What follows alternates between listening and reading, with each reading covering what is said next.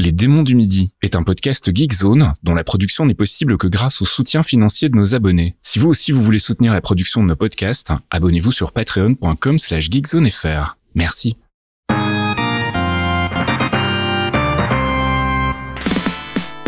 C'est l'heure des Démons du Midi.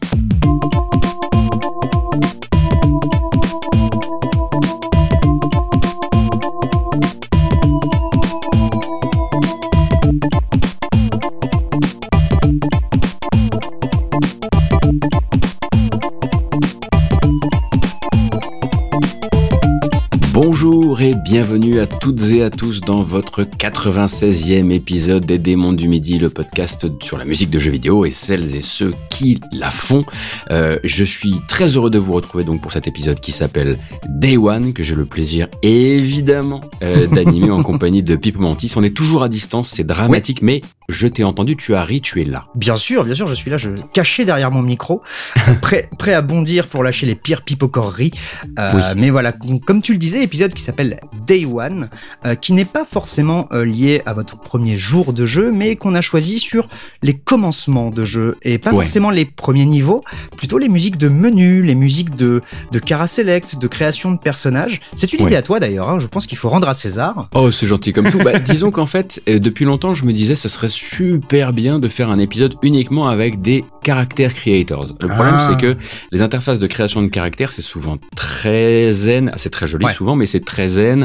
Euh, on aime aussi quand il y a un peu de rythme, etc. Et puis ensuite, on s'est dit, tiens, on pourrait étendre ça, bah, euh, simplement aux introductions de jeu ou au menu. Le problème, c'est qu'une fois que tu as ouvert cette porte, elle est impossible à refermer. C'est terrible. Euh, du coup, on a essayé de panacher un maximum. Donc, s'il n'y a pas, genre, les 10 euh, thèmes d'intro et de menu légendaires du jeu vidéo dans cet épisode, c'est volontaire. hein. C'est pour ça qu'on mélange là-dedans, effectivement, caractère select, le moment où vous entrez votre nom, le moment où vous choisissez votre sauvegarde, le moment où vous fa- fabriquez votre personnage, et le moment, évidemment, où vous voyez pour la première fois une image de jeu, le menu. hein. Euh, donc, il y en a un petit peu pour, euh, pour tous les goûts, et c'est toi qui vas commencer. Et tu- Ouais, mais je dirais juste que c'est quand même un peu long pour justifier qu'on a juste pas mis le splash screen de Xenoblade Chronicles, quoi. Ouais, ouais, ouais, bah, comme tu, je, tu lis en moi comme dans un livre ouvert, hein, euh, c'est effectivement ce que j'étais en train de dire avec d'autres mots. Et tu vas commencer, et Pipo, mais cependant, je suis un peu surpris de te voir arriver avec une reprise. Est-ce que tu lirais pas ton conducteur à l'envers? Et non, car c'est une reprise qui a été quand même le thème principal d'un jeu, donc ça se retrouve sur la bande son du jeu, donc c'est pas de la triche, on est bon, Ah oui, on est dans vrai. les clous, et oui, Bien et oui, joué. oui, puisqu'on va s'écouter bah, le thème principal, mais qui servait aussi justement de menu et de start screen dans Donkey Kong Country Returns.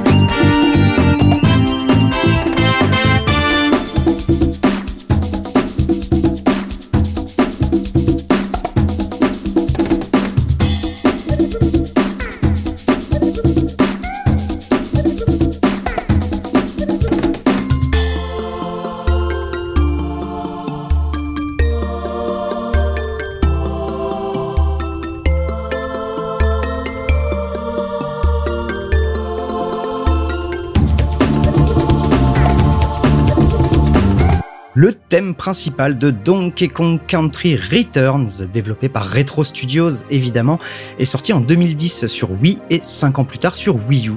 Alors c'est clairement le brouillon de l'extraordinaire Tropical Freeze hein, dont on retrouve, euh, on retrouve le nom dans quasiment tous les best-of de jeux de plateforme de la génération quoi. Mhm. Mais c'est déjà le Returns, il est déjà très très méritant, surtout sur Wii U, parce qu'en fait sur Wii il avait un truc à base de manipulation euh, Wiimote un peu chiant. Et Eh oui. Mais voilà, ouais, ouais. Mais sur Wii U, il est, il est, il est délicieux. Et avec, voilà, euh, notamment cette excellente reprise du thème bah, du tout premier Donkey Kong Country de 94, euh, initialement composé par David Wise. Mhm. Mais là, du coup, derrière l'OST, on retrouve une équipe de quatre compositeurs et compositrices, chapeautés, attention monsieur, par Kenji Yamamoto. Rien que ça. Ah oui, quand même. Ah ouais, et donc en dessous, on a Minako Hamano, euh, Masaru Tajima, Shinji Ushiroda et Daisuke Matsuoka. Alors, c'est pas les noms les plus connus euh, de chez Nintendo. Effectivement, ouais. Et en plus, bah voilà, on est chez Nintendo en 2010, donc pas de détails sur qui a fait quoi, sur qui a fait cette chouette reprise. Donc voilà, on va juste profiter de ce banger avec la gourmandise qui lui est due, avec les, ces choix de sons et de samples qui rappellent la version SNES et en même temps quand même des instruments, des cuivres un peu plus modernes et tout. Je trouve vraiment que c'est une, une, une très très chouette réinterprétation du, du thème, qu'elle est très bien justement avec le côté festif euh, de Returns aussi, quoi. Alors c'est bizarre parce que quand on nous connaît, ça devrait, le morceau que je vais vous proposer aurait dû évidemment arriver l'un des premiers dans le document de travail. C'est Il clair. est arrivé au tout dernier moment, il en a même remplacé un autre que je trouvais un peu trop court. Mhm. Et alors, je vous parlerai ensuite de mon problème avec ce morceau qui est que je lui associe des paroles venant de la chanson française, mais pour l'instant, je vais vous laisser, je vais pas essayer, je vais pas infiltrer votre cerveau avec mes bêtises. Le thème de sélection de votre, euh, on va dire, de votre sauvegarde, oui, de votre, Mhm. de votre fichier de sauvegarde dans Sonic 3.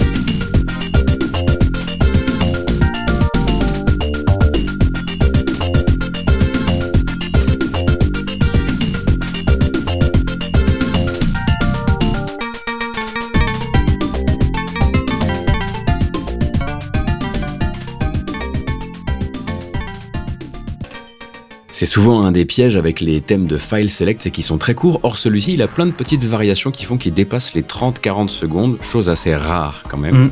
Le file select donc de Sonic the Hedgehog 3. Euh, une petite dingue, comme disent les jeunes, je dois bien l'avouer. Euh, sorti donc sur Mega Drive en 94 par Sega sous l'impulsion cette fois de STI, qui est donc le Sega Technical Institute, Institute qui est fondé en Californie par Mark Cerny, oui. l'architecte euh, actuel des consoles de Sony. C'était déjà eux sur le 2 en fait. Hein. Ils avaient en gros construit le deuxième aux États-Unis en compagnie de quelques expats, dont justement Yuji Naka. Mhm. Euh, et cette fois d'ailleurs le, sur le 3, Yuji Naka n'est pas juste producteur, il est aussi, enfin il est pas juste pardon programmeur, il est également producteur du jeu. Et tout ça, ça se développe en même temps que Sonic and Knuckles, qui va nous donner le fameux, la fameuse histoire Sonic 3 and Knuckles. Bref. Mhm. Bah, enfin, en, Donc- en- en fait, pour la faire très vite, c'était Ouais. censé être un seul jeu Ouais. qui, euh, je crois, pour des questions plutôt d'impératif marketing, a été coupé en deux.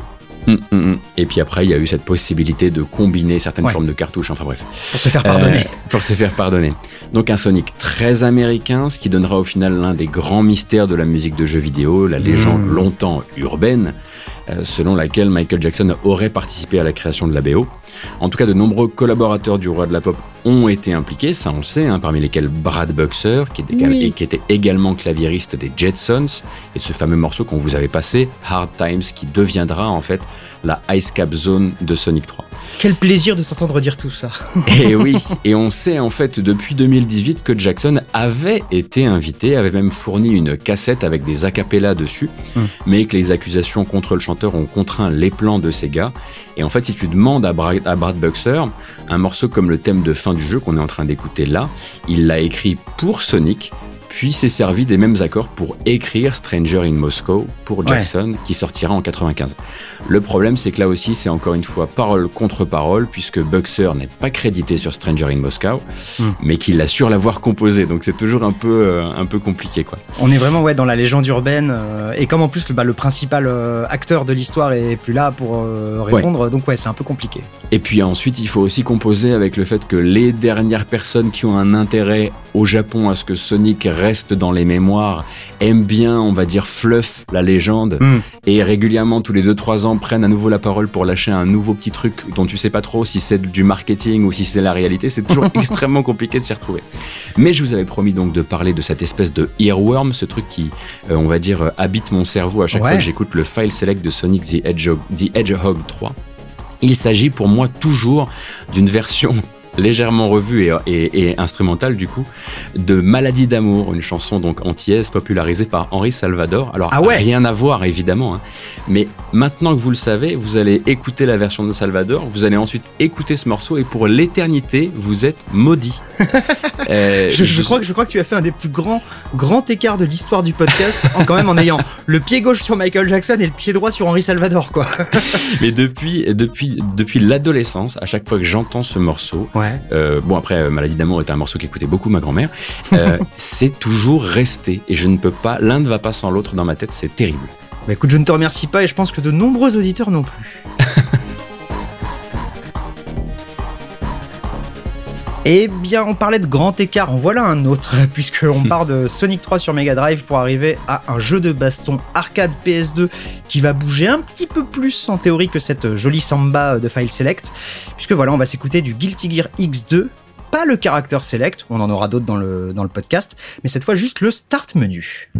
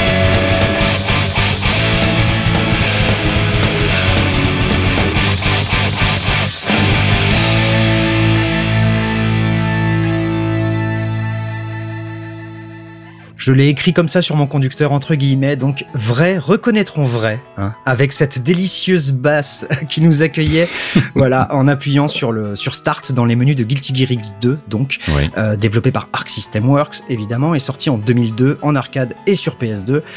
Un jeu de baston sensationnel, peut-être encore un des meilleurs de la série, vraiment je pense, avec voilà encore et toujours l'infatigable Daisuke Ishiwatari, tour à tour cara designer, scénariste, doubleur du perso principal, et surtout bah, compositeur. Voilà, depuis le tout premier épisode de Guilty Gear, s'il y a une couleur aussi euh, speed metal énervé, bah c'est ce monsieur et rien que ce monsieur vraiment euh, qui est né à Johannesburg en Afrique du Sud, hein, qui n'est pas né au Japon et qui est alors ça j'ai pas réussi à, vérifier l'info et à la croiser, mais mhm. selon son Wikipédia, il serait détenteur de la nationalité ouzbek. Donc ça en ferait voilà quelqu'un d'origine japonaise né en Afrique du Sud et potentiellement ouzbek euh, qui a donc voilà majoritairement bossé sur les sur les séries Guilty Gear et Blue, mais on a aussi pu le retrouver sur la bande son de Hardcore Uprising qui était le contrat sur euh, Xbox Live Arcade à l'époque fait par euh, Arc System Works. Et il va même parfois bah, jouer le guest dessinateur, l'assistant producteur sur d'autres titres un petit peu plus obscurs.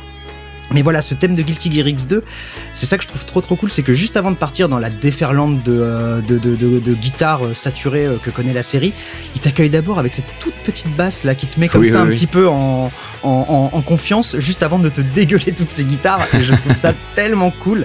Et comme je te le disais en off, je crois que j'ai entendu cette basse mais toute mon adolescence quand avec les potes on jouait à Guilty et qu'on lançait le jeu quoi. Et bien sûr, c'est beaucoup de mots hein, pour occulter que le vrai vrai rôle de Daisuke dans toute cette histoire, c'est avant tout scénariste.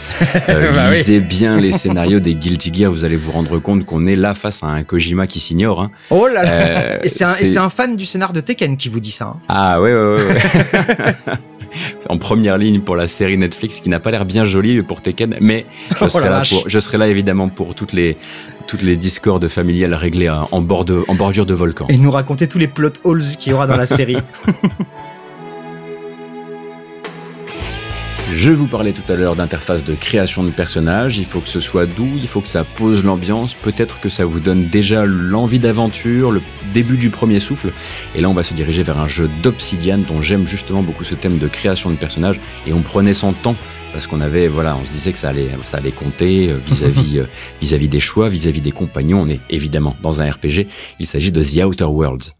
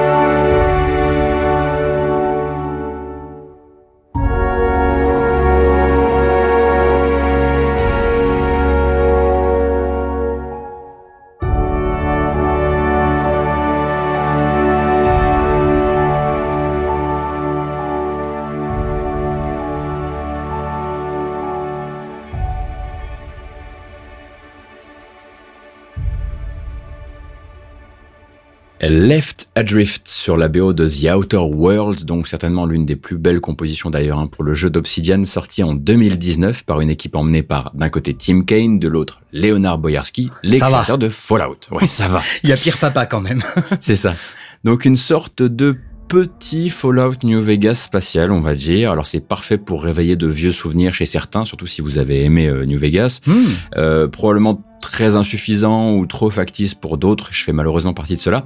Hmm. Mais on retiendra tout de même quelques grandes réussites. Les compagnons et plus particulièrement le, le personnage de Parvati, hein, qui est probablement un des meilleurs persos créés euh, récemment dans un RPG, je pense. Ah ouais. Euh, son ambiance de western spatial, bien sûr, si vous avez aimé Firefly, et une certaine liberté d'action, et comme souvent chez Obsidian, toujours cette BO proposée par le taulier de la maison, Justin E. Bell.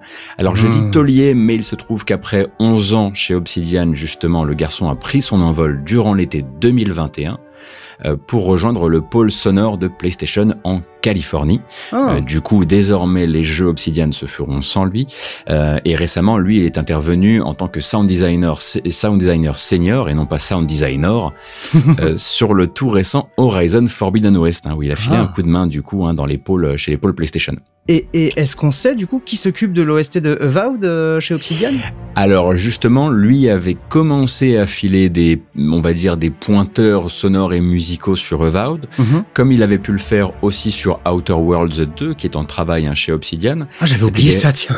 Et oui, et oui, c'est également parce qu'il faut savoir que le jeu a bien marché, notamment aux États-Unis. Hmm. Euh, il y a également Grounded, où c'est lui qui a fait la BO justement. Ah Euh, donc je ne sais pas maintenant qui va récupérer le flambeau, mais bon, il n'était pas non plus seul. hein, il était le leader d'une équipe de compositeurs, donc peut-être qu'il va y avoir la, la, la, la, la garde rapprochée qui va simplement reprendre le flambeau.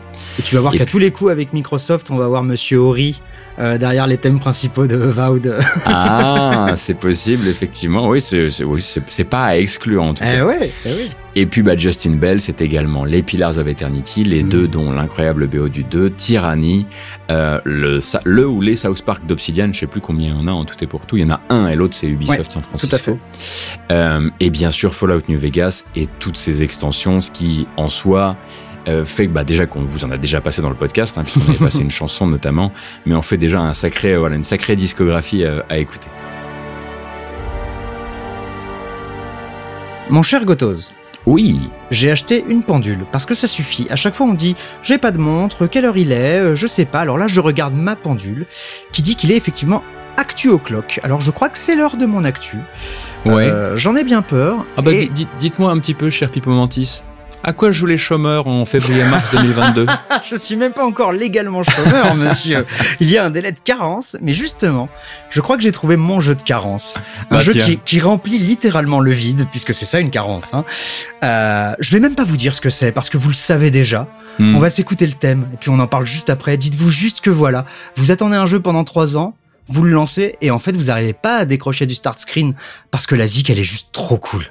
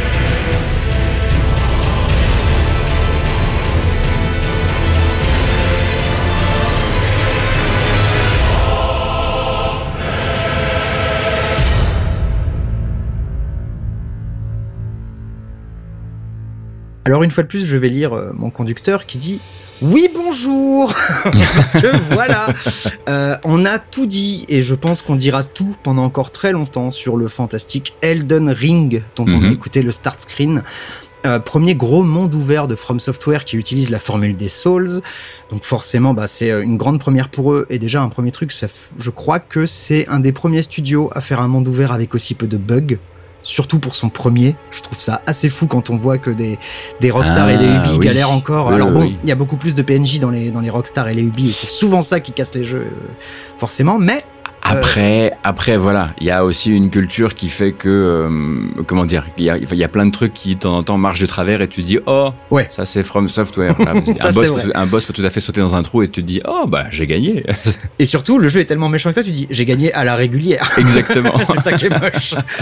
Mais donc voilà, c'est un jeu qui euh, on pourrait nous deux euh, faire un podcast entier sur- juste sur ce jeu. C'est Oui. euh, incroyable, c'est pharaonique, c'est titanesque. Enfin, je manque vraiment de, de superlatifs tellement c'est c'est trop grand presque. Mhm. D'ailleurs, ma petite punchline, hein, je vais me prendre un petit plaisir à la répéter ici, mais c'est pas un jeu, c'est un continent. Vraiment.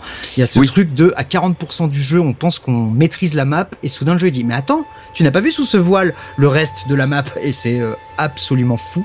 Avez-vous entendu parler de la molette de dézoom Exactement ça. Et From Software oblige, ben on est super gâté niveau musique, forcément, avec une OST qui réunit euh, là quelques grands noms qu'on commence à connaître, mine de rien, Mhm. donc Tsukasa Saito, Shoei Miyazawa, euh, Yoshimi Kudo, Yuka Kitamura et Tai Tomisawa. Mais pour ce thème principal précis, c'est Tsukasa Saito qui nous intéresse. Alors lui, c'est un pilier de chez From Software. Il est là depuis 98, où il avait bossé sur Econite, le premier. Il va passer par presque tous les jeux du studio, sauf, et ça c'est quand même pas de chance, Demon Souls et les deux premiers Dark Souls. C'est-à-dire il va faire tout ce qu'il y a autour de la série Souls au début. C'est un Mhm. petit peu un petit peu tristou. Mais sinon, ça va de Otogi à Ninja Blade, en passant par Déraciné, tiens, ou une palanquée d'Armored Core. Et quand même, il va avoir la chance de, rejoindre, on va dire, la série Soulsborne euh, à partir de Dark Souls 3. Et là, il va faire de la dentelle, ben, aussi bien sur Dark Souls 3, Bloodborne ou Sekiro, jusqu'à bah voilà être un des leads euh, sur Elden Ring et surtout ben, le compositeur de ce thème absolument incroyable, qui est le thème d'ouverture, qui, euh, je pense, pas être le seul euh, à avoir bloqué vraiment devant l'écran Ah oui, non, bien sûr. euh, à faire tourner le truc en boucle pendant que je me fais un café, justement aussi à réfléchir au prochain boss, machin. On retourne sur l'écran titre pour un peu euh, se, se, se mettre dans l'ambiance. Et effectivement, moi qui, c'est, on, on le sait dans l'historique du podcast, je suis pas forcément client de ces morceaux très euh, grandiloquents, presque cinématographiques en fait. Bah Mhm. lui, euh, lui, il m'a vraiment touché en plein cœur et je le trouve absolument incroyable.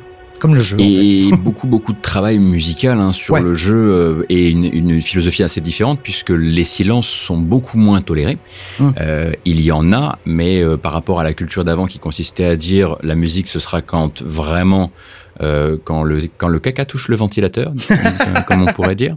Très, Euh, très joliment dit. Là, en l'occurrence, tu as de l'ambiance partout euh, durant, ce, durant ces passages en, en monde ouvert, ce qui fait que tu peux te retrouver à écouter la BO et te, re- te, enfin, te dire tiens, ça serait vachement bien pour bosser. Ce... Faites pas ça, hein. Faites pas ça. C'est vraiment des, des mauvaises idées. Enfin, le thème de Kylie dans bossant, ça va vraiment vous faire vivre une mauvaise vie. Je pense, c'est mauvais pour le karma. Ah ouais, la Vraiment. pure déprime. Puis tu regardes derrière ton, ton épaule, des fois qu'il n'y ait pas un corbeau géant ou un clébard décharné. Non, non, c'est pas possible.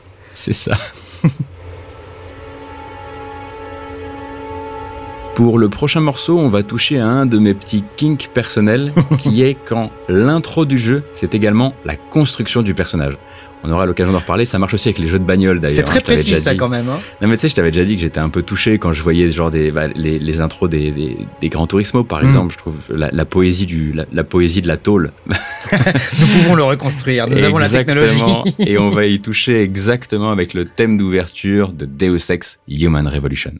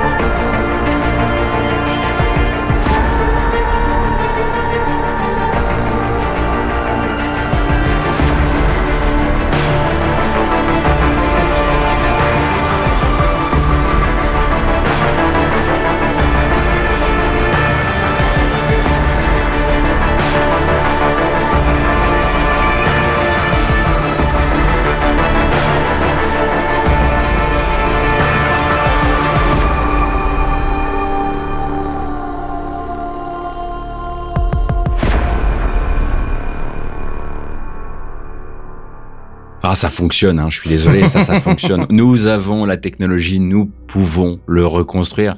Euh, alors, ça marche là, sur ce jeu-là, sur moi, mais ça marchait aussi, par exemple, sur Mass Effect. Ça marche quand il s'agit du héros de Mass Effect ou même du vaisseau de Mass Effect. Alors, hein, il est euh, complètement en train de vous dire ça parce que ce morceau a remplacé le caractère créateur de Mass Effect pour cet épisode. Et c'est justement par là que j'y ai pensé. ah Et là voilà. là. Alors voilà donc le thème du passage de l'état d'humain à celui d'humain augmenté de Adam Jensen, donc héros de Deus Ex Human Revolution, le Deus Ex de Eidos Montréal. Et il n'avait jamais demandé pour cela. Et il n'avait jamais demandé pour cela. Lui, il voulait juste effectivement euh, travailler pour une firme de haute sécurité, mais avec des bras normaux. Finalement, il s'est retrouvé avec un petit peu plus. Donc un jeu quand même sorti en 2011. Ouch. Eh oui. Alors à l'époque, comme le grand retour de la série, euh, ça s'est pas particulièrement passé comme ça, mais on aura l'occasion d'en reparler. Euh, composition musicale signée par Michael McCann, évidemment, que Ouais. beaucoup découvrent avec ce jeu-là, mais qui avait en fait officié avec brio sur Splinter Cell Double Agent, on en a écouté il y a quelques épisodes Oui. justement, euh, et qu'on a ensuite retrouvé en 2013 sur XCOM Enemy Unknown. Euh, ces thèmes seront repris par Tim Wynn dans XCOM 2 d'ailleurs, et également Michael McCann, compositeur d'un tiers de la BO de Borderlands 3, qui pour rappel est donc divisé pour, entre trois, euh, trois, on va dire trois zones et du coup trois compositeurs. Hmm. Et euh, je vais profiter de ce petit segment pour au lieu de parler de la musique et de Michael McCann, vous attirer votre attention sur l'excellente vidéo à propos justement de Deus Ex Human Revolution euh, qu'a sorti H Bomber Guy. Oui. Un garçon que j'aime beaucoup, dont j'aime beaucoup le travail. Si vous aimez les très longs formats, car c'est un peu l'une de ses marques de fabrique, il n'est pas tout seul, mais quand même. C'est quoi La vidéo, c'est une heure et quart, une heure et demie, non, la vidéo? Voilà, c'est 3h30. Ah, oui, ouais, d'accord. Ah oui, monsieur. Très bien. Ah oui, monsieur. Pardon, monsieur. Et donc, la vidéo s'appelle Deus Ex Human Revolution is fine and here's why. Et c'est une vidéo où justement il va passer beaucoup de temps à dire que le jeu n'est pas fine du tout pour plein de raisons. Mm. Il va revenir sur la création du jeu, sur les défis que le studio a relevés, ceux justement sur lesquels il s'est également cassé les dents, qui sont nombreux. Et c'est vraiment très passionnant parce que ça va permettre vraiment parfois de revisiter un petit peu euh, même les souvenirs qu'on avait vis-à-vis du jeu. Et notamment cette punchline qui m'a fait très très mal parce que j'avais pas cet âge-là, mais qui disait vous trouviez ça normal, c'est normal d'un point de vue démographique, vous aviez 15 ans. Ah la Sauf vache. fait j'en avais 22. Euh, euh, d'accord. Enfin j'en avais même un peu plus que ça. Euh, mais voilà, je recommande vraiment cette vidéo qui est une qui est un vrai objet qui étudie le jeu avec avec tout ce qu'il avait à proposer et surtout avec bah, l'héritage terrible héritage qu'il avait sur les épaules. On connaît l'héritage de Deus Ex qui a commencé à, à peser sur la série dès le deuxième épisode de toute façon.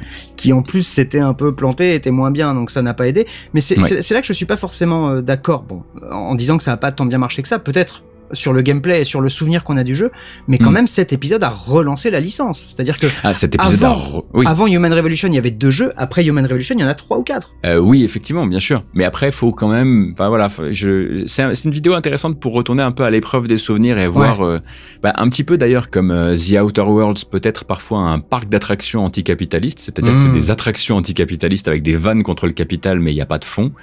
Human Revolution, déjà à sa manière, pouvait être parfois un parc d'attractions cyberpunk Ouais. euh, et pas aller euh, au bout des choses comme pouvait le faire euh, Deus Ex. Bah, bref, bref, je vous recommande vraiment cette vidéo. Bref, on n'est pas là pour ça. On vous en parlait dans l'intro de l'épisode, il est temps justement de passer un thème de character select, de sélection de personnages dans un jeu de baston. On va y en avoir quelques-uns, euh, notamment ce que moi j'estime comme étant une des perles de l'épisode, mais ce sera plutôt vers la fin de l'épisode. Euh, là, on va faire du très grand, du très classique. Euh, du Soul Calibur 2, tout simplement, parce que voilà, Soul Calibur c'est quand même des grandes envolées de cordes et de cuivre quand on sélectionne son personnage, donc on était obligé d'en passer par là, et c'est toi qui as sélectionné l'épisode, donc c'est Soul Calibur 2, avec le morceau History Unfolds.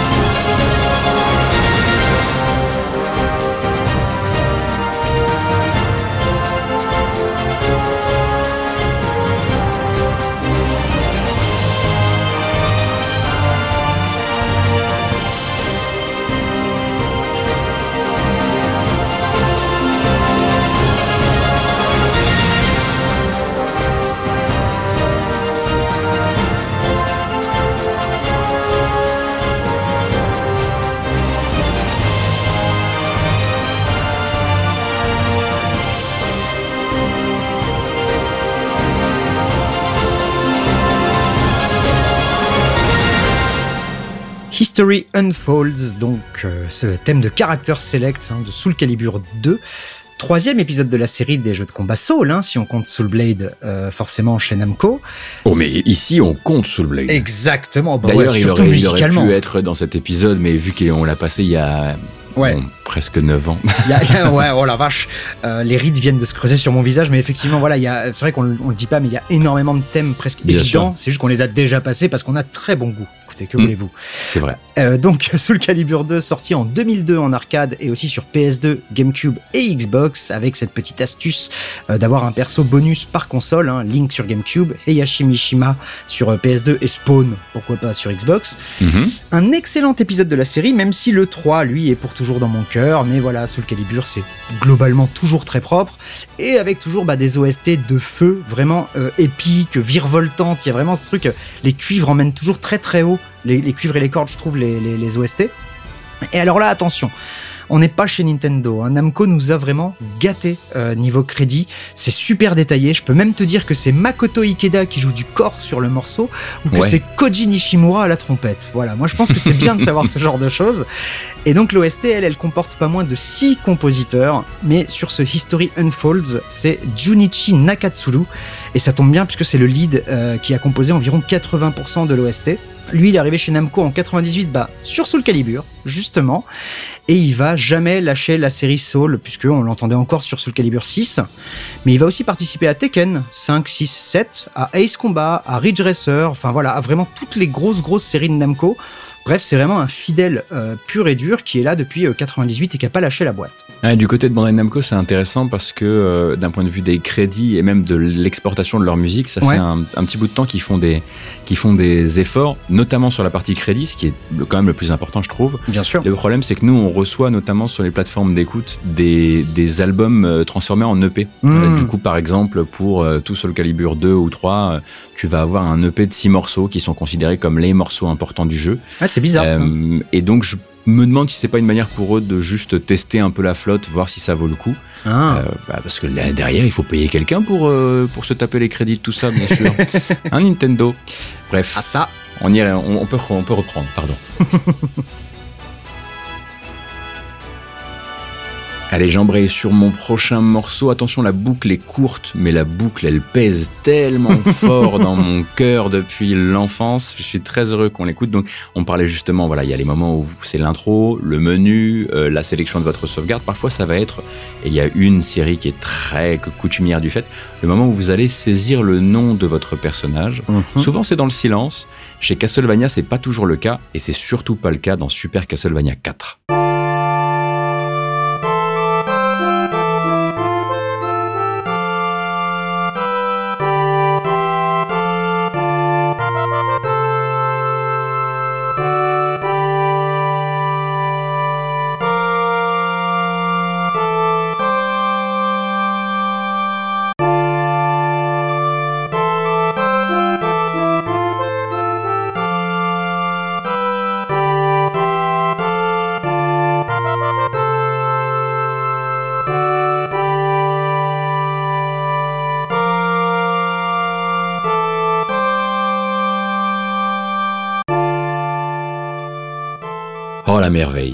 Merveille. Alors, la boucle est un peu courte, c'est vrai, mais pour moi elle est inoubliable. Notez que en jeu, elle est un peu plus rythmée grâce au son des déplacements du curseur hein, qui font tout, tout. Ah, on en est là. Je crois. Ah oui, alors que je crois que dans Symphony of the Night, qui aurait pu passer effectivement hein, avec ses chœurs euh, pendant qu'on Eh oui. saisit son nom, il me semble que c'est plus des bruits de rochers quand on bouge le, le Oui, des. curseur. Ouais, je me souviens d'un truc un peu comme ça. Bref, Super Castlevania 4 sorti par Konami sur Super Nintendo en 91. Premier jeu 16 bits de la série, mais pas le dernier, hein, puisque la Mega Drive aura droit trois ans plus tard à Castlevania Bloodlines. Oui. Mais dans l'intervalle, bah c'est ouf. Euh, les musiques défoncent, les sprites, les ambiances, ça met des tartes. Le fouet de Simon est physiqué. Allô Ouais. Euh, et, et- et- et surtout, le jeu, c'est un laboratoire euh, Ouais. des effets stylés de la Super NES aussi. Quoi. Carrément, carrément. On se souvient évidemment d'une séance de d'une séance de balancier à, accroché à des dents d'une bestiole qui est derrière vous dans une espèce de mode 7. Je crois que c'est du mode 7. Ouais, ouais, ouais. Euh, enfin bref, voilà. C'est euh, c'est un jeu pour moi assez légendaire.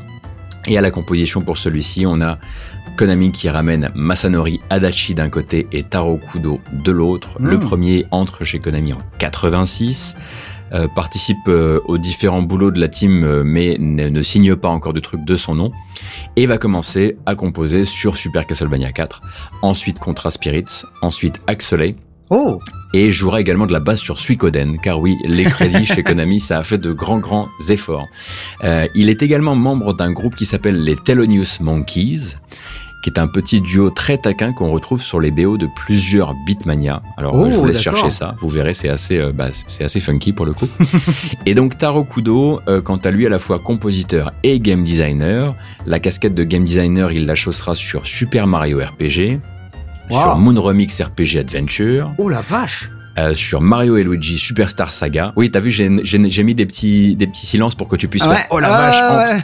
Je- je- J'essaie de pas tous les faire à, ch- à chaque nom, mais à chaque fois là, je pète un câble, d'accord. Ouais, ouais, ouais, ouais, vraiment double casquette pour le coup, mais également auteur scénariste sur Paper Mario, le récent Origami King, et avant ça Color Splash.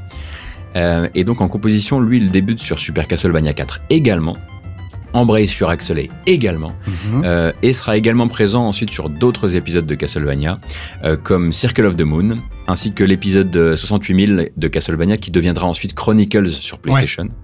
Euh, D'ailleurs, je sais pas, est-ce qu'on a déjà écouté du Chronicles? J'ai un gros doute. Euh, je crois, mais je suis vraiment plus sûr. Hmm, ouais, Après, le cas, problème, on- c'est que euh, il faut qu'on choisisse entre à chaque fois 15 reprises de Bloody Tears, 25 Oui, reprises de c'est ça. Vampire Killers, et elles sont souvent toutes cool. Donc c'est forcément, on a parfois des angles morts sur Castlevania. Et c'est justement un truc que j'aime beaucoup avec Castlevania 4 parce qu'il va effectivement avoir des, ces moments reprises hein, euh, Mm. des anciens, enfin des précédents. Il il l'appelait pas les anciens à l'époque, Euh, mais euh, il va pas forcément les mettre toujours au début et parfois ça va peut-être presque devenir, ça va commencer à devenir justement des récompenses. Ouais. Euh, du coup, bah, si vous n'avez jamais beaucoup avancé dans Castlevania 4, je vous encourage à écouter la BO. Alors on parle de jeux cultes, on parle d'ambiance un peu tristoun, hein, on parle de démons à, à exploser. Hmm. Bah ça tombe bien parce que moi c'est autre chose, mais c'est quand même thématiquement. pareil. Eh ouais, c'est une génération de consoles plus tard puisqu'on est sur PlayStation. Pour la version justement PlayStation d'un jeu à la base qui est une bombe sur PC. Voilà, tout bêtement, on va s'écouter le dinguissime, c'est comme ça que je l'ai écrit, morceau d'intro de Doom sur PlayStation.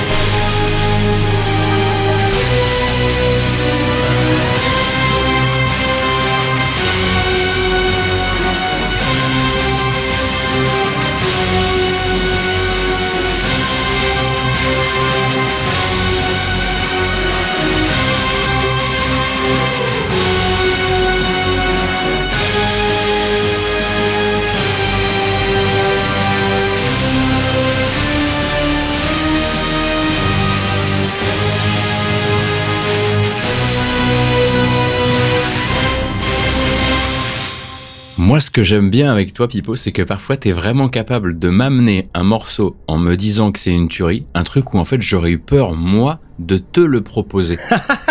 en me disant non mais là c'est vraiment enfin c'est on est on a presque écouté le thème de d'Octobre Rouge à l'instant. Ah euh, ouais. Mais il y avait pas de cœur du coup d'habitude vu que c'est un petit peu par là que j'arrive à t'avoir. bah, c'était plus, compliqué en midi. Alors bon c'est mi midi mi CD mais c'est encore une autre histoire ça. Mais effectivement voilà Doom on connaît on connaît E1 M1 on connaît les OST PC de Doom. Bien sûr. Euh, par euh, Bobby Prince. Mais il se trouve que voilà la version PlayStation et je crois que c'est le cas de la version Saturn mais j'avais peur de dire une grosse bêtise donc je suis resté sur PlayStation.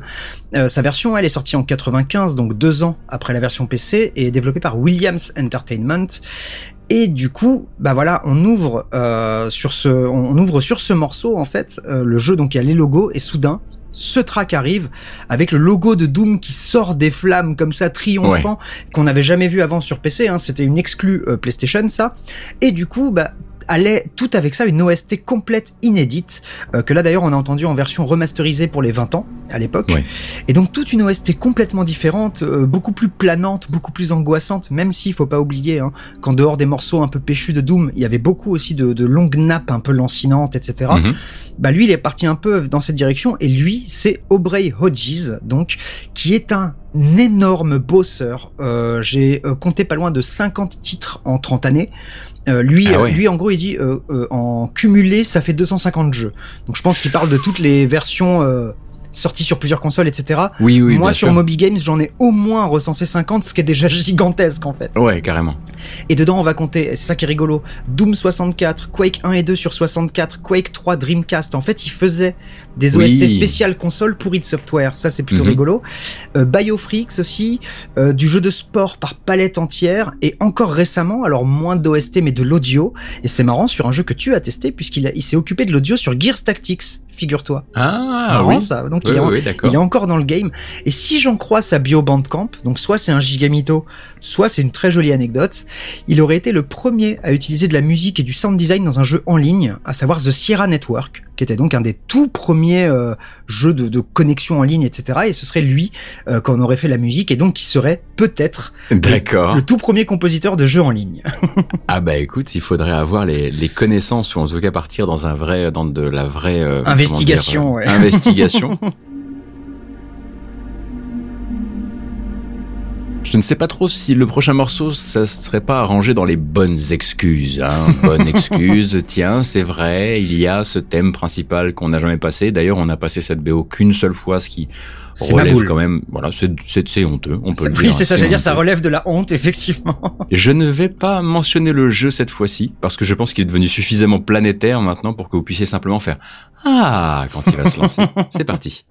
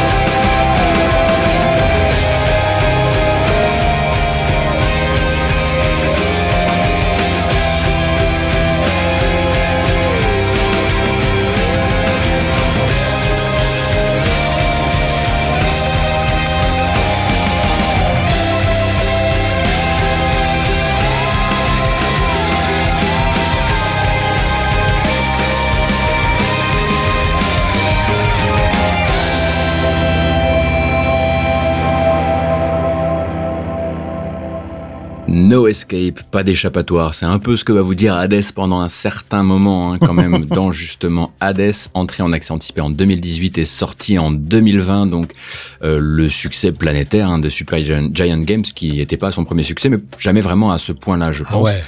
Donc voilà un thème principal qu'on avait dans les cartons depuis euh, longtemps. Donc euh, pour ce roguelike qui justement peut se targuer d'avoir une histoire avec un début et une fin et beaucoup de rebondissements à l'intérieur qui vont avoir beaucoup d'importance. Euh, donc jeu sorti après Bastion, après Transistor, après Pyre aussi, hein, qui eh est un peu moins cité même si son culte n'est plus à, à prouver. et dont voilà les réussites font désormais partie, hein, je pense, de l'histoire du jeu vidéo indépendant, euh, même sa musique d'ailleurs. Euh, mais bon, ça, on était déjà un peu préparé à ce qu'une BO signée Darren Korb soit bien, hein, quand même. Évidemment. Euh, voire mortelle. Donc Darren Korb, le doudou absolu, euh, celui qui parle avec tant de bienveillance de son travail, dans notamment les documentaires euh, liés au développement de, de Hades. Hmm. Il parle d'ailleurs aussi bien des jeux qu'il sonorise que des gens avec qui il les, il les, sonorise. Et ce doux timbre de voix de Darren Korb, vous le connaissez parce que c'est lui qui incarne Zagreus hein, dans, dans le jeu. Ouais. Euh, donc il est également un excellent comédien de doublage parce que bon, bah, ils ont quelques gros noms au casting, mais lui, je pensais que ça allait être un petit peu genre bah, qu'on allait sentir ce côté, euh, peut-être que c'est ton, ton, premier premier rôle. Hmm. Absolument pas, ça tue. euh, et donc, musicien folk, mais pas que. Hein, on rappelle qu'il qualifiait la BO de bastion de trip-hop acoustique du Grand Ouest. Oh oui, c'est vrai. J'aime beaucoup cette appellation. Bah, et, et, surtout, ça colle de ouf, quoi. oui, bien sûr. Et son nom est évidemment souvent associé à un autre, celui de Ashley Barrett, Ash. Barrett, euh, sa partenaire de duo qui a toujours un personnage et une voix dans les jeux du studio. À vérifier si c'est le cas dans Pyre, parce que comme beaucoup de gens, je connais moins bien Pyre. Ouais. Euh, et pour information, du coup, Darren Korb euh, sera l'invité à distance de l'édition 2022 de Addon, qui est un forum de oh. rencontre des créateurs de jeux vidéo français. Euh, qui aura lieu le 18 et 19 mai à Rennes. Euh, donc euh, je pense que si vous regardez les retransmissions, vous aurez justement l'occasion de voir Darren Korb parler de son travail, ce qui est toujours un grand plaisir, tant que le garçon a eu l'occasion aussi de voir ces BO remixés bah, par Austin Wintory qui a réorchestré euh, euh, une partie de, de, ces morceaux pour les concerts Super Giant euh, avec petit orchestre, on va dire philharmonique, on va dire ça comme ça. Ah, c'est Wintory qui a fait les arrangements? C'est Wintory qui a fait les arrangements. Ils sont très très copains. Ouais, bah Wintory il est partout. Ah bah oui.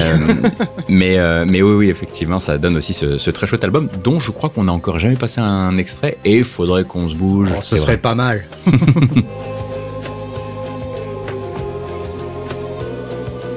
Et ben de mon côté, on va continuer avec du chouchou pur et dur, euh, du jeu qui m'a volé euh, autant d'heures, sinon plus que Hades d'ailleurs.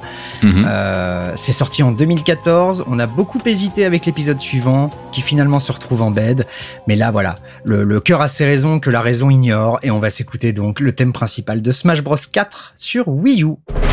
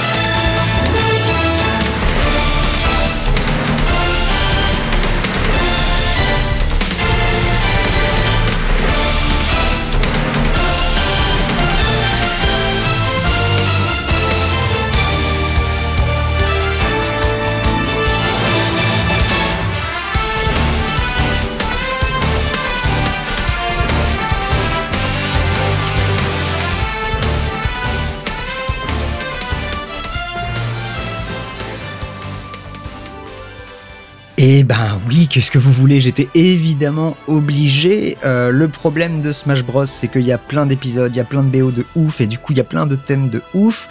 On a évidemment beaucoup hésité avec ce petit, euh, la, la petite reprise guitare sèche qui accompagne vraiment tout au long des menus. Ouais. Mais j'ai préféré choisir le start screen parce que voilà, il représente tellement de choses ce thème.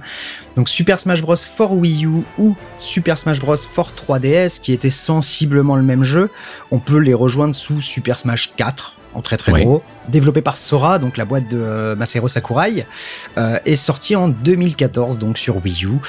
Un super épisode vraiment qu'aura pas du tout démérité avant la bombasse qu'est Ultimate et qui a un peu mis tout le monde d'accord et presque effacé les, les- les anciens épisodes. Et comme toujours, voilà, des bandes sont absolument gigantesques, mais pour une fois, on va justement pas aller chercher un remix ou une reprise bizarre, mais juste un thème principal. Voilà, on se calme un petit peu pour une fois. Et surtout, pour une fois, Nintendo a détaillé. Alors, c'est peut-être plutôt du fait de Sora, hein, quand on y réfléchit, que de, que de Nintendo. Mais on sait donc que cette compo nous vient de Keiki Kobayashi, qui est encore un charbonneur de chez Namco, puisque il démarre en 2002 euh, sur Tekken 4, mais là aussi ça va partir sur du Ridge Racer, du Ace Combat, même du Katamari Damashi. Et en fait, c'est un CV qui étonne pas tant que ça quand on se rappelle que bah, une bonne partie de Smash Bros est sous-traitée chez Bandai Namco en fait. Ouais. C'est pas du tout que euh, le fait de Sora, c'est partagé entre plein de boîtes différentes et une grosse partie du boulot est en fait sous-traité chez Bandai Namco. Et au passage, c'est ça que le petit truc rigolo, à côté de Kobayashi, l'arrangement du morceau, lui, est fait par Junichi Nakatsuru, dont on a écouté le History Unfold il y a quelques minutes dans Soul Calibur 2. Ah, Donc, pas mal. Voilà, vraiment, le boucle est bouclé sans même qu'on ait fait exprès. Et je trouve ça toujours, toujours rigolo quand on y arrive. Eh ben écoute, je saisis la balle au bon parce que la boucle va du coup changer de dimension. On va rajouter une troisième dimension à cette affaire parce que je sais pas si tu l'avais fait exprès. En... C'est toi qui as fait l'ordre des morceaux Tout de cet à fait, épisode. et c'était fait exprès. C'était fait exprès, d'accord. Très bien, très bien, très bien, puisque on va écouter un thème légendaire qui installe une série légendaire sur Mhm. laquelle, donc sur ce premier épisode, un certain Masahiro Sakurai était déjà le réalisateur. Mhm.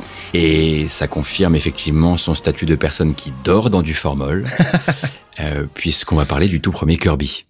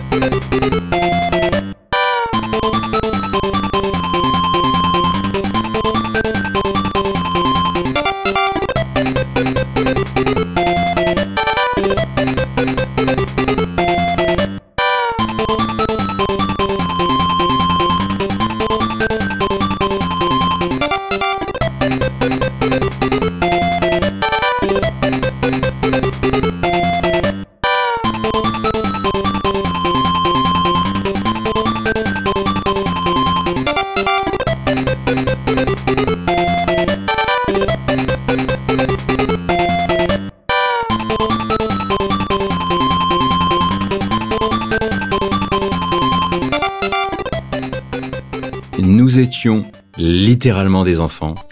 du coup, cette petite boucle extrêmement courte ne nous posait absolument pas de problème. Bon, c'est un truc qu'on pourrait effectivement associer à tout l'épisode. hein. Les, les Ouais. morceaux peuvent être parfois plus courts. Voilà. Alors, et les mélodies répétitives, pareil, on trouvait ça plutôt sympathique. Euh, Kirby's Dream Land est donc le tout premier des Kirby sorti sur Game Boy en 92.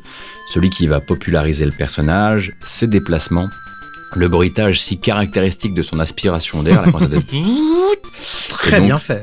Merci beaucoup. Et donc projet porté déjà par des légendes, hein, puisque comme je le disais, c'est Sakurai qui réalise et c'est Feu Satoru Iwata Eh qui ouais. programme, excusez du peu. Euh, et à la musique, une des autres légendes du studio, parce que c'est à l'époque c'est Al Laboratory hein, qui s'occupe de tout ça, Mhm. euh, c'est Jun Ishikawa qui va Ah, effectivement là bah, oui. signer sa première BO qui va compter euh, et qui va ensuite bah, le suivre tout du long, hein, puisque il entre dans l'entreprise en 90 et il va devenir en gros le grand chambellan musical de la série Kirby, Ah. pour laquelle il compose encore aujourd'hui Euh, et on devrait tout à fait logiquement le retrouver sinon à toute la BO, au moins à une partie de la BO euh, du Royaume oublié qui sort ben, cette, quand le podcast sortira. Et soit il sera sorti, soit il viendra, soit il sortira dans quelques, quelques jours. Ouais, ouais c'est pas loin, ouais. Mais quand même dur de passer, je sais pas, 30 ans sur la même licence. Alors certes, tu gagnes des instruments au fil du temps et de la technologie, mais sur la couleur musicale, ça doit pas être facile. J'imagine qu'il doit être crédité aussi à d'autres endroits où j'ai pas forcément regardé mmh. et, et qu'il a dû diversifier un peu ses activités, etc. Mais effectivement, il est très indissociable euh, du, euh, du, personnage. Après, bon, voilà, il peut, il peut tout à fait être passionné par la petite boule de gomme ah, rose, on ne sait absolument pas. Euh, en revanche, il y a une autre info qu'il faut absolument que je relaie et qu'il faut pas que j'oublie. cette année, donc, on fête les 30 ans, justement, de la hmm. petite boule de gomme rose. et je parle évidemment de Kirby et pas de Pipo. et surtout que j'allais dire, la boule de gomme rose, à l'époque de Dreamland, était encore une boule de gomme blanche. Ah oui, effectivement. Au tout, tout, tout début, c'est, il était tout blanc et on dirait presque plus un fantôme. En Il eh marque un point. Et donc Nintendo a décidé d'honorer le personnage au moyen d'un grand événement estival et musical. Donc un concert qui aura lieu au Tokyo Garden Theater le 11 août prochain. Euh, concert qui aura la particularité pour Nintendo d'être retransmis sur Internet. Ah alors, oui, c'est pas tous Nintendo, c'est littéralement, ils viennent de découvrir le futur. euh, alors, c'est une chose évidemment absolument folle dont il va falloir euh, découvrir, on va dire, les tenants et les aboutissants sur le long terme, parce que mm. jusqu'à août, ils ont encore largement le temps de nous apprendre que ce sera diffusé sur une plateforme de VOD payante, bien sûr. le petit Nintendo Direct qui va annoncer ça, si tu, veux venir là. euh, et à côté de ça, on sait qu'il y aura a priori une retransmission notamment accessible normalement par YouTube, mais puisque c'est sur vu que c'est Nintendo, elle sera accessible sur YouTube, mais seulement pour un an. à un moment ou à un autre, ils sont quand même obligés de récupérer leur billes, ça les inquiète. Ouais. euh, donc voilà, ce sera un grand concert qui a priori devrait à la fois euh, taper dans le, dans le grand orchestre, mais aussi dans des formations plus jazz et ce genre de choses. Oh. Donc euh, le, le, 11 août, ou même ensuite à rattraper sur YouTube si vous êtes, si vous êtes fan de, de la série. En tout cas jusqu'au 11 août suivant. Voilà. C'est évidemment, alors je dis évidemment sans vouloir vexer Gotos bien sûr, mais c'est évidemment à moi que revient la quasi-totalité des caractères sélects de jeux de baston dans cet épisode. Oh, tu peux le dire, voilà. s'il y avait eu du Tekken à la limite. C'est vrai, c'est vrai. Voilà, mais c'est tout. Mais on y a pensé aussi à Tekken d'ailleurs. Oui, c'est vrai. Là, le problème, c'est qu'on est sur une licence où on voulait en passer 10 en fait. C'est-à-dire qu'on pouvait presque vous faire une thématique spéciale Cara Select de Street Fighter, puisque c'est de ça dont il s'agit. Euh, on n'a pas pris Street Fighter 2 qui était l'évidence, on n'a pas pris Alpha 3 qui était un de mes chouchous. Non, on est parti chercher justement la non-évidence entre guillemets, l'épisode qui a cassé un petit peu euh, l'ambiance musicale de la série. Si vous la connaissez, vous savez déjà où on va. C'est le Character Select évidemment de Street Fighter 3 Third Strike. Welcome to the world of Street Fighter 3. Prepare for battle. One box could leave you messed up and fractured. Blocking uppercuts, they may leave you captured. May the best fighter win and win again. Battle to the top until his life ends. But if his life ends and he starts to decay, may one of his street soldiers avenge things. See you talking to the game, couldn't be talking to me. I got enough to beat and more soldiers to bury. You know we just clicked in and made you realize this game is twice as hard. You see that with your own eyes. You're on the way to choose your type for life cause you gotta. I tell you from now, which fight over be the hotter. I don't think you want this one, just practice. Just challenge me when you're ready with your tactics. High punch, the spin kicks, watch your back split. I see you in the air when I make you back flip. Get it on that. Select to make your first pick. Get it on that. 10, 9, 8, 7, 6. Get it on that. Choose and pick the best one. Get it on that. 5, 4, 3, 2, 1. Get it on. Select to make your first pick. 10, 9, 8, 7, 6. Choose and pick the best one. 5, 4, 3, 2, 1. Select to make your first pick. 10, 9, 8, 7, 6. Choose and pick the best one. 5, 4, 3, 2, 1. Select and make your first pick. Get it on now. Ten, nine, eight, seven, six. Get it on now. Choose and pick the best one. Get it on now. Five, four, three, two, one. Yo, one box could leave you messed up and fractured. Lock these uppercuts, they may leave you captured. May the best fighter win and win again. Battle to the top until his life ends. But if his life ends and he starts to decay, may one of his street soldiers avenge things. See you talking to the game, couldn't be talking to me. I got enough to beat and more soldiers to bury. You know we just clicked in and made you realize this game is twice as hard. You see that with your own eyes. You're on the way to choose your type of life, cause you gotta. I tell you from now, which fighter will be the hotter. I don't think you want this one. Just practice, just challenge me when you're ready with your tactics. High punch you spin kicks, watch your back split. I see you in the air when I make you back flip. Get it on that. Select to make your first pick. Get it on that. 10, 9, 8, 7, 6. Get it on that. Choose and pick the best one. Get it on that. 5, 4, 3, 2, 1. Get it on that. Select to make your first pick. Get it on that. 10, 9, 8, 7, 6. Get it on that. Choose and pick the best one. Get it on that. 5, 4, 3, 2, 1. Get it on that. Select to make your first pick. Get it on that. 10, 9, 8, 7, 6. Get it on that. Choose and pick the best one. Get it on that. 5, 4, 3, 2, 1. Get it on that. Select to make your first pick. Get it on that. 10, 9, 8, 7, 6. Get it on that. Choose and pick the best one. Get it on that. 5, 4, 3, 2, 1. Yo, yo, one box could leave you messed up and fractured. Locked these uppercuts, they may leave Le character select de Street Fighter 3.3, Street Fighter Third Strike, euh, 1999 en arcade, 2000 sur Dreamcast et 2004 sur PS2. Sûrement un des meilleurs jeux de tape de l'histoire. N'importe quel expert vous dira que c'est dans le top 3. Il est profond, il est classe, il est sublimissime, il est superbement animé. Et en plus, par-dessus, cerise sur le gâteau, il a cette bande-son qui ose la fusion jazz-hip-hop, alors que justement à cette époque, il y avait de l'électro partout. Euh, et en plus, enfin d'ailleurs je dis euh, jazz hip hop, mais il y a de la jungle, du breakbeat, ça va vraiment dans tous les sens. L'OST, on vous en a déjà passé plein de fois, elle est ma boule. Et là en plus le Kara Select, donc non seulement c'est un rap, en plus c'est un rap sur le fait de choisir un personnage dans un jeu de baston, ce qui est quand même pas tous les jours non plus. et quand bien même, ça c'est le petit truc en plus, quand on sélectionnait le personnage, euh, il y avait un petit digit de voix qui faisait Yeah, I see, yeah, that makes sense, yeah, I've been waiting for this, machin. Et genre, t'as pris le bon perso, mec, c'est bon, on peut y aller et tout. Ça marche trop trop bien. D'ailleurs, le même morceau, euh, on a hésité, hein, a été repris dans 3.3 Online Edition par Simon Viklund, donc euh, Monsieur Payday, entre autres choses, qui est re-rappé dessus par Adam Tensta. Et vraiment, cette version, elle est tout aussi maboule avec des drops de fou. Je vous la conseille aussi très fort. Mais pour ce morceau-là, voilà, euh, ce morceau, comme l'intégralité de l'OST, c'est composé par Hideki Okugawa. Alors lui, il va démarrer chez Capcom en 93 sur le beat'em all Donjons et Dragons Tower of Doom.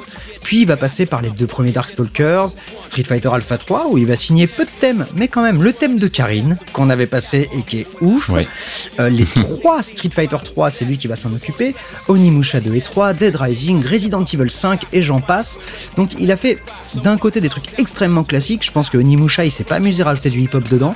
Mais du coup, quand on lui donne un petit peu de, de, bah, de, de, de, de libre espace, en fait, il peut faire vraiment des pures dingueries comme justement ben, euh, faire tomber Street Fighter dans le monde du hip-hop et, et du jazz, quoi, ce qui est vraiment pas tous les jours. D'ailleurs, ça a quasiment jamais été refait.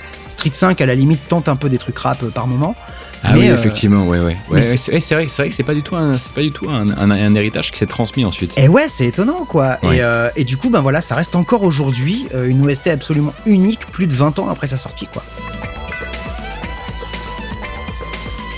Je me saisis de. Tu appelais ça une pendule, c'est ça? Tout à fait. Moi, c'est ma Une pendule. pendule. Je me saisis de la grande pendule de l'épisode pour me rendre compte que c'est le moment de vous faire écouter un morceau donc tiré de mon actualité jeu vidéo récente. Et je t'ai piqué Elden Ring. Je suis vraiment un Et salopard. tu m'as piqué Elden Ring et j'ai failli, euh, j'ai failli pousser très fort et faire le gros forceur de c'est mon premier From Software en vous proposant d'écouter le thème du boss de fin.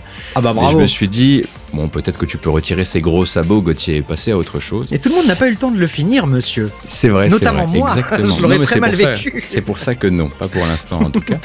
Euh, j'ai beaucoup joué ces derniers temps à Tunic, un jeu Mm. qu'on a attendu pendant très très longtemps. Euh, et en fait, je dois, voilà, je dois vous confesser que j'hésite encore entre deux morceaux à vous faire écouter. Alors, on va faire comme si on les nommait pas pour le moment, et je choisirai une fois qu'on aura enregistré. C'est terrible ce que je suis en train de faire. Donc, un extrait de la BO de Tunic, et on en parle juste après.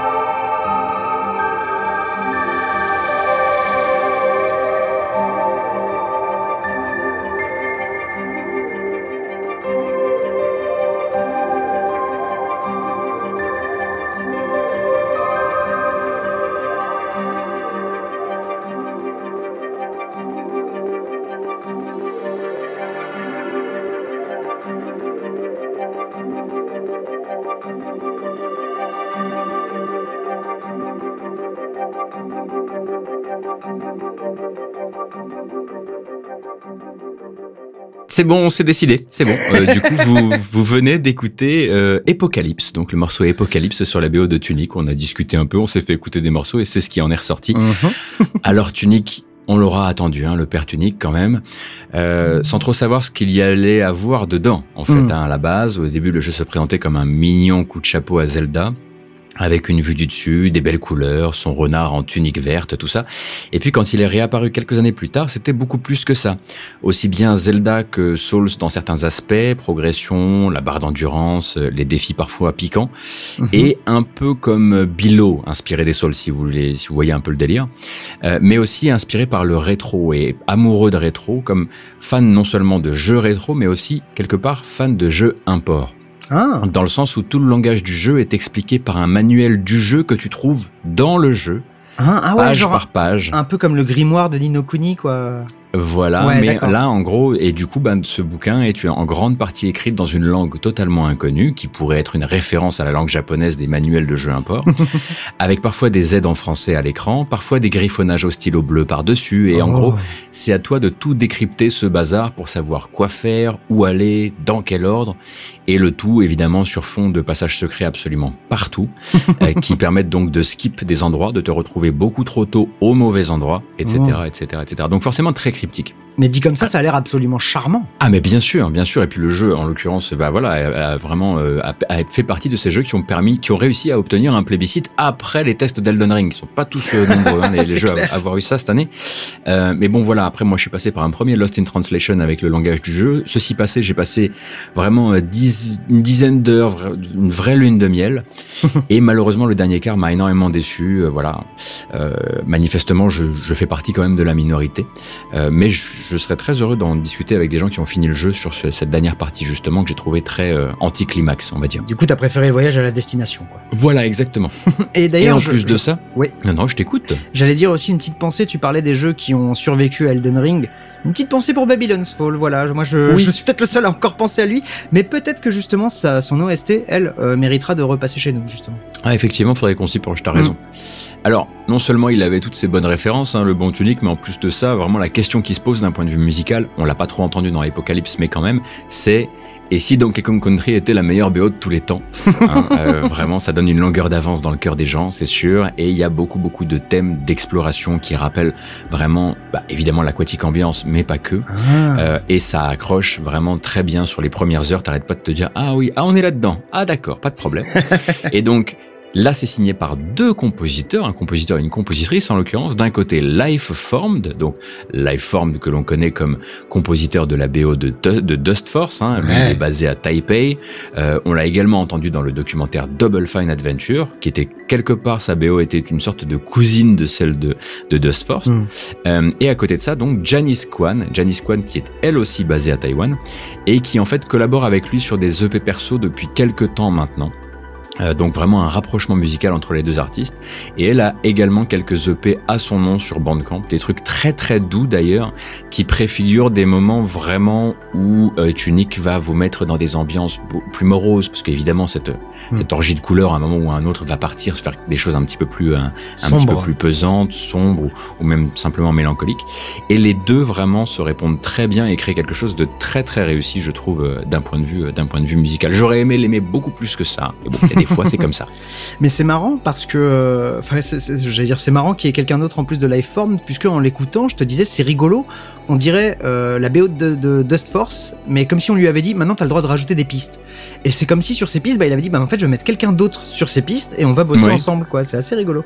Et d'ailleurs ce ce qui est Ouais. particulier parce que là en l'occurrence Janice Kwan n'a pas pu justement apporter cette euh, enfin est moins du genre à apporter cette euh, ce surplus d'électronique. Hmm, d'accord. Elle va plutôt justement apporter de l'acoustique, du piano, ce genre de choses.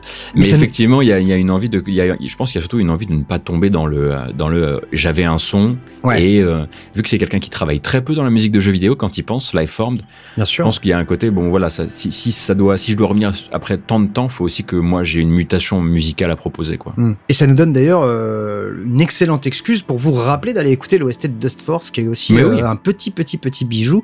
Et pour la peine, je te le dis, mon cher Gotos, pour la peine, ça me fait tellement plaisir que tu vas garder la main, figure-toi. Oh, c'est Ah, et ça faisait longtemps qu'on n'avait pas fait ça, dis donc. Bah, au moins un épisode, je crois. Ouais.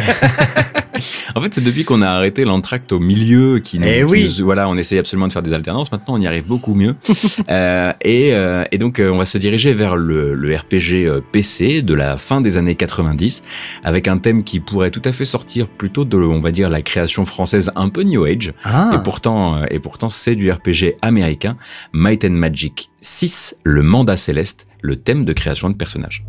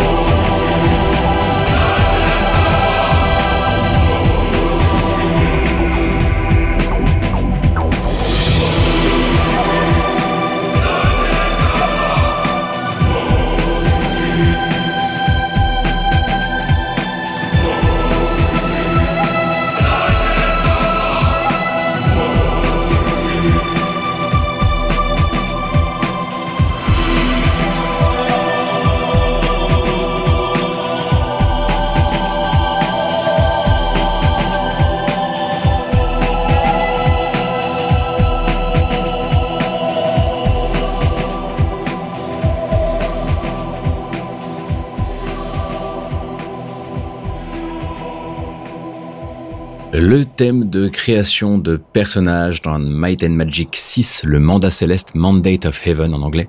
Donc RPG sorti par New World Computing et 3DO sur PC en 98.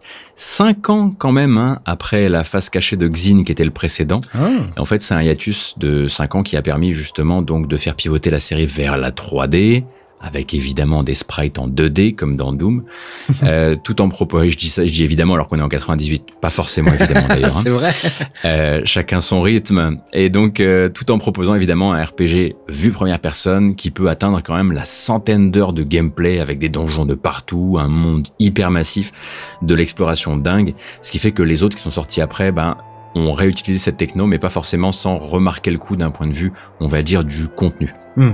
Et donc on avait déjà passé le désert de Bracavia de l'épisode suivant, hein, euh, Might and Magic 7, euh, mais on ne s'était jamais intéressé à cette BO là, qui est un terrain, on va dire, d'expérimentation pour un trio euh, assez infernal, mais qu'on connaît plutôt traditionnel habituellement, Paul Romero, Rob King et Steve Baca, Ah qui sont donc à trois, on va dire qu'ils portent l'héritage des séries Might and Magic et Heroes of Might and Magic euh, depuis euh, extrêmement longtemps et puis bah, même jusqu'à Heroes 7 hein, parce que Heroes 7 a beau être chez Ubisoft, euh, Romero et King co-signent encore la BO. Et est-ce que tu sais d'ailleurs s'ils étaient aussi sur Might and Magic X? Ah, je ne crois pas. D'accord, Justement, à revérifier, mais Ouais. je ne crois pas.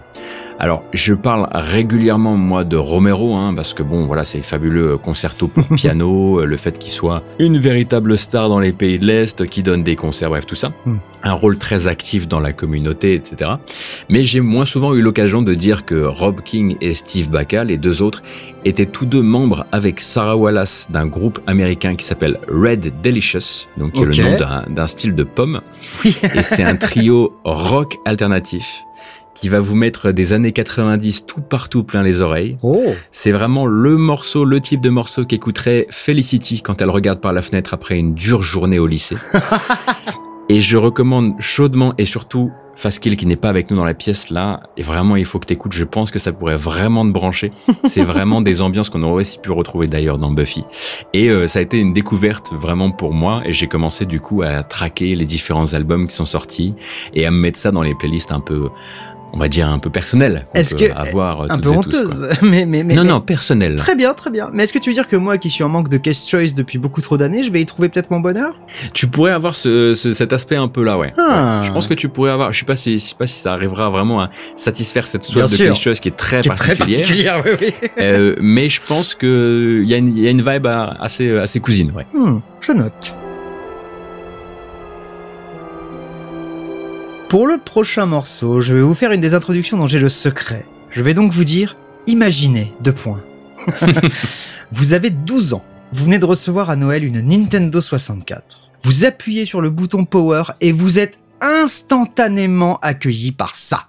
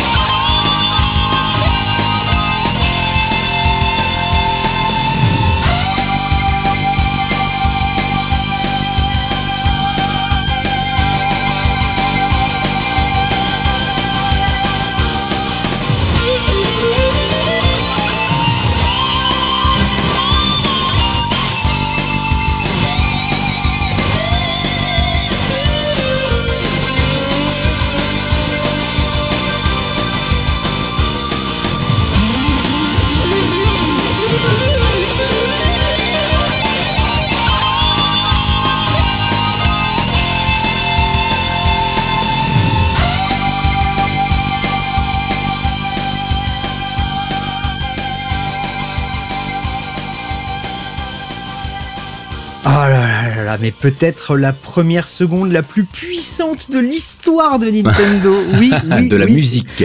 Presque. Je n'ai pas osé, j'ai pas osé. Je vais rester dans Nintendo déjà, mais désolé.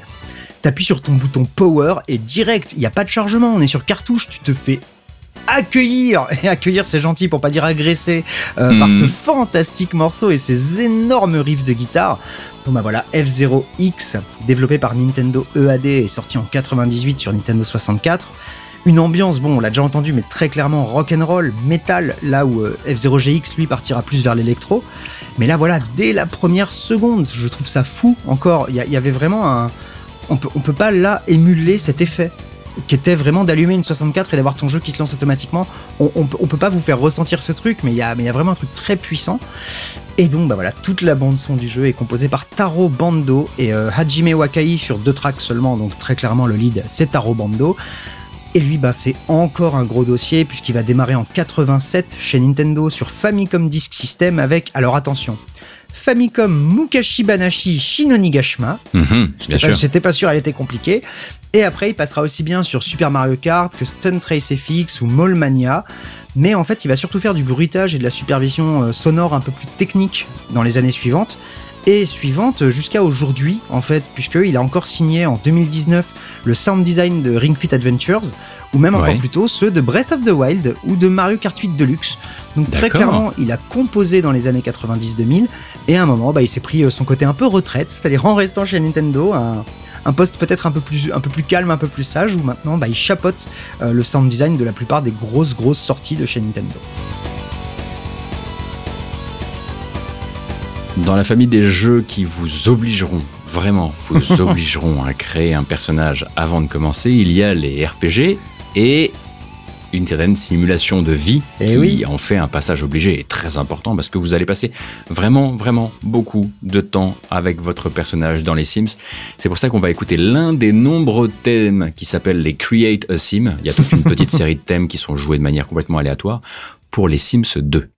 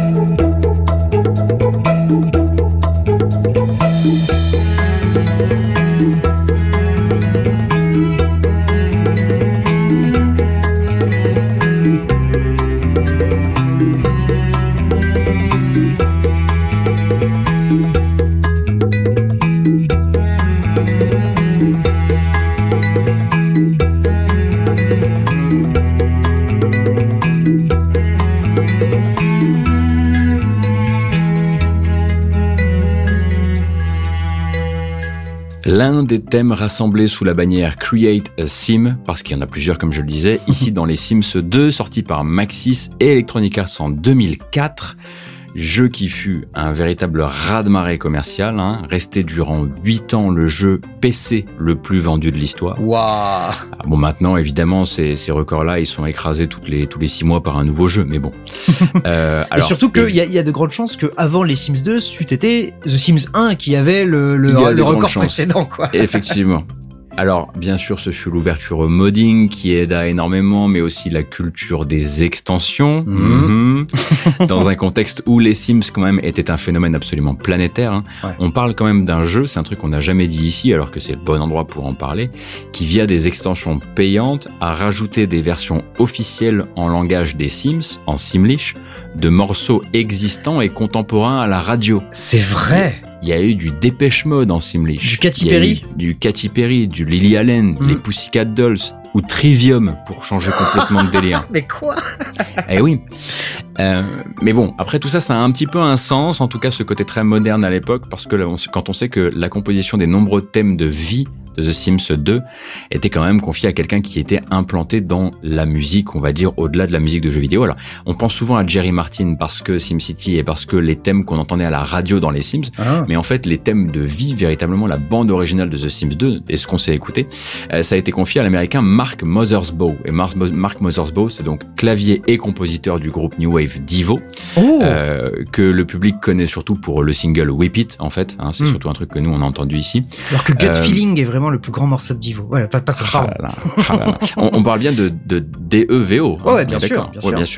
Et donc avec les années, Mothersbaugh donc se tourne de plus en plus vers la musique à l'image, beaucoup beaucoup au cinéma, la famille Tenenbaum, la vie aquatique pour Wes Anderson, Ah ouais.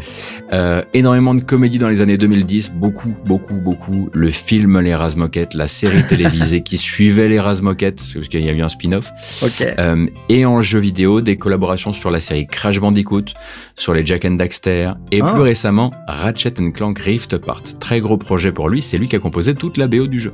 Ah ouais Euh, Mais donc, euh, un, petit peu copain avec euh, la team Naughty Dog Insomniac, quoi. Ouais, semblerait, hein, semblerait effectivement, mais il- il- en ce moment, c'est vrai que je vois beaucoup de gens qui n'avaient pas forcément, qui étaient un petit peu dans leur coin et qui faisaient leur truc, qui viennent se concentrer sur les pôles, on va dire, euh, d'assistance au studio Mm. euh, chez PlayStation. Alors, on parlait de, de Justin Bell tout à l'heure de chez de chez Obsidian, et j'ai l'impression que les conditions de travail ou la paix ou plein de choses comme ça doivent être plutôt à l'avenant dans cette nouvelle guerre justement des conditions de travail dans le dans la création de jeux vidéo.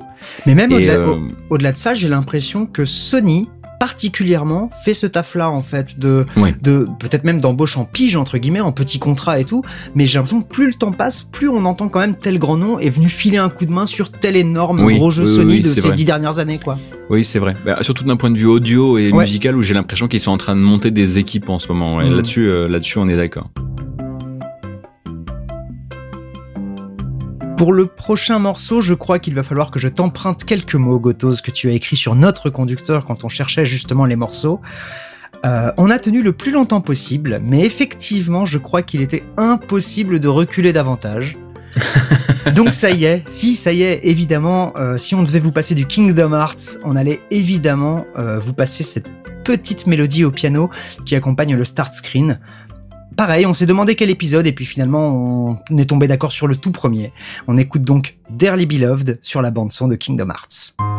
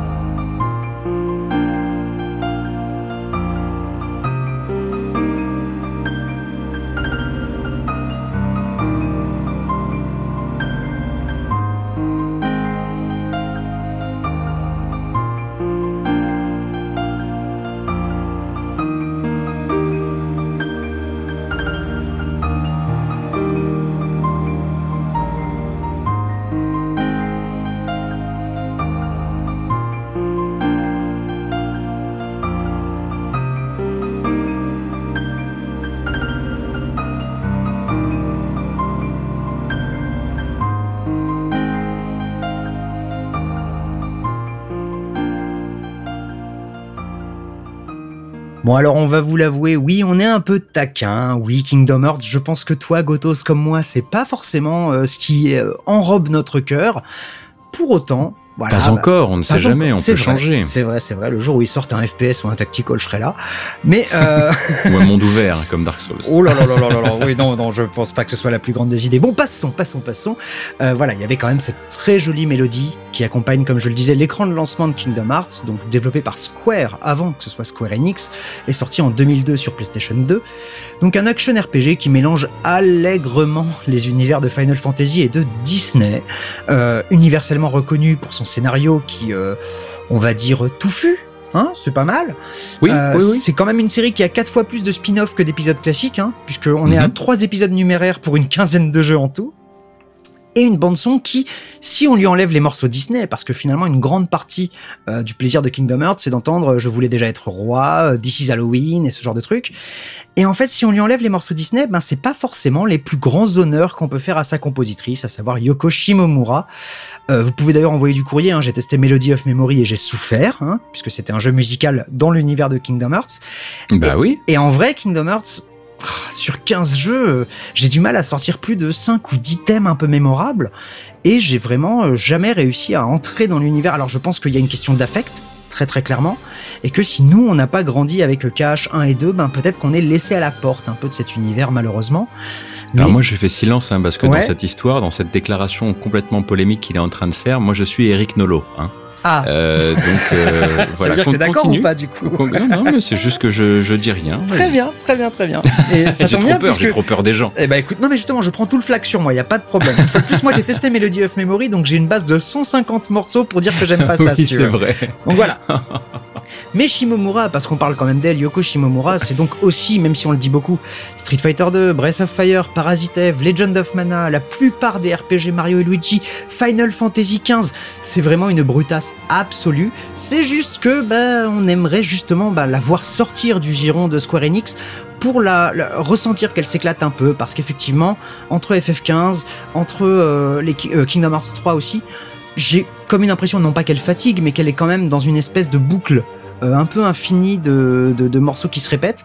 Et évidemment, moi, je serais assez curieux de la voir un jour débauchée par un autre éditeur ou un autre studio pour peut-être retomber sur des dingueries un peu plus années 90-2000. Le pavé, la mare. c'est dit pour le sieur Pipo. Ça arrive, écoute. C'est- on a ça et Banjo Kazooie. On n'est pas si méchant euh, en 9 années de podcast. quand. Non, c'est vrai, c'est vrai. C'est. On a été un peu relou avec les fans de FF7 au début quand même. hein. C'est vrai. Et au final, on leur a Hein passé plein de morceaux. Alors bon. Voilà, exactement.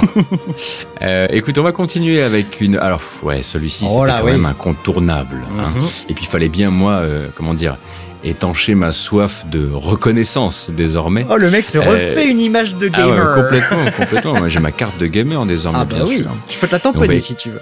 Ah, c'est gentil, merci Ah, beaucoup. Et pourtant, celui-ci, je l'ai pas encore fait, mais ça ne saurait tarder, je pense. Ouf. À un moment ou à un autre, ça va être obligatoire. Euh, on va écouter le thème de création des personnages dans Dark Souls.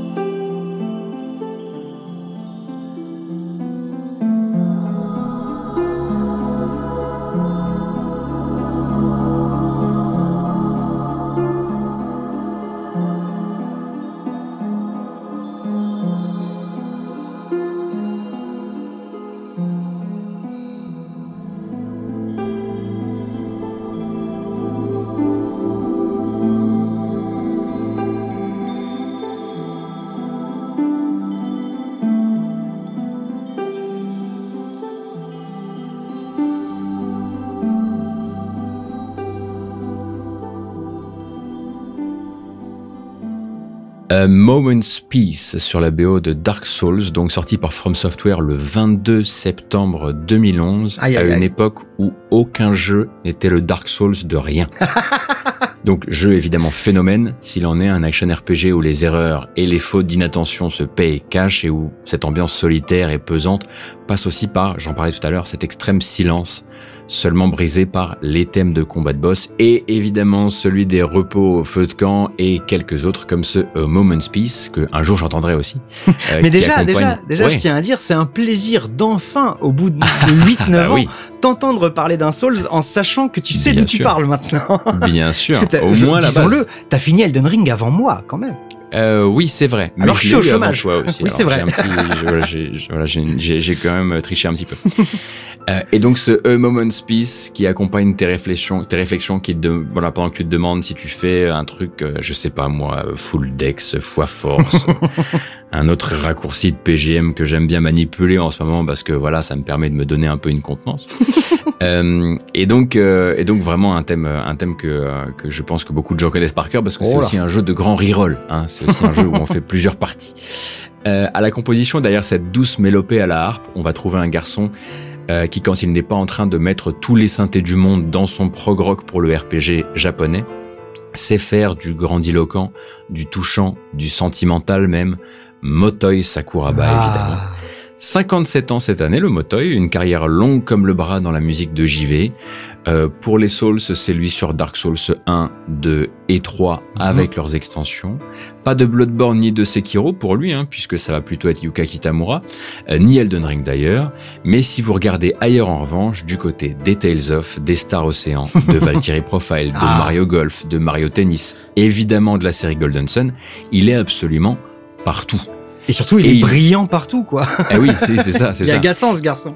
Et il continuera à l'être, hein, puisque l'annonce récente, quoique un peu blême par Square Enix de Ouais. Valkyrie Elysium, euh, s'est faite avec la confirmation que Sakuraba serait de la partie. C'est peut-être la meilleure nouvelle de l'info, d'ailleurs. hein. Oui, voilà, au moins on est rassuré sur ce point, ça fera une BO euh, intéressante, euh, intéressante à écouter.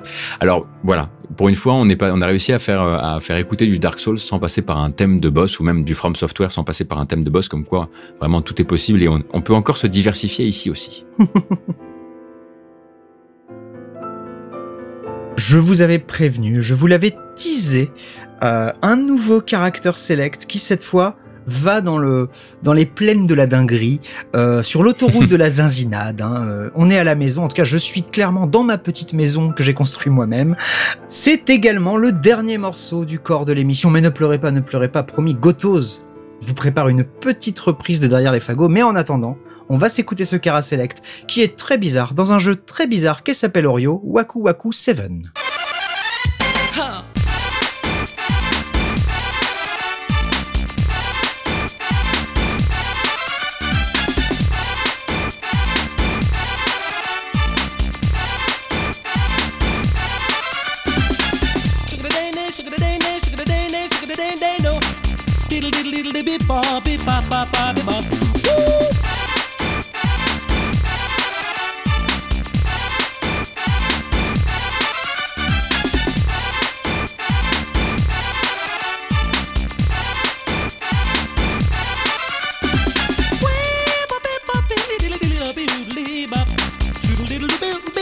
But do you didn't do that weekend?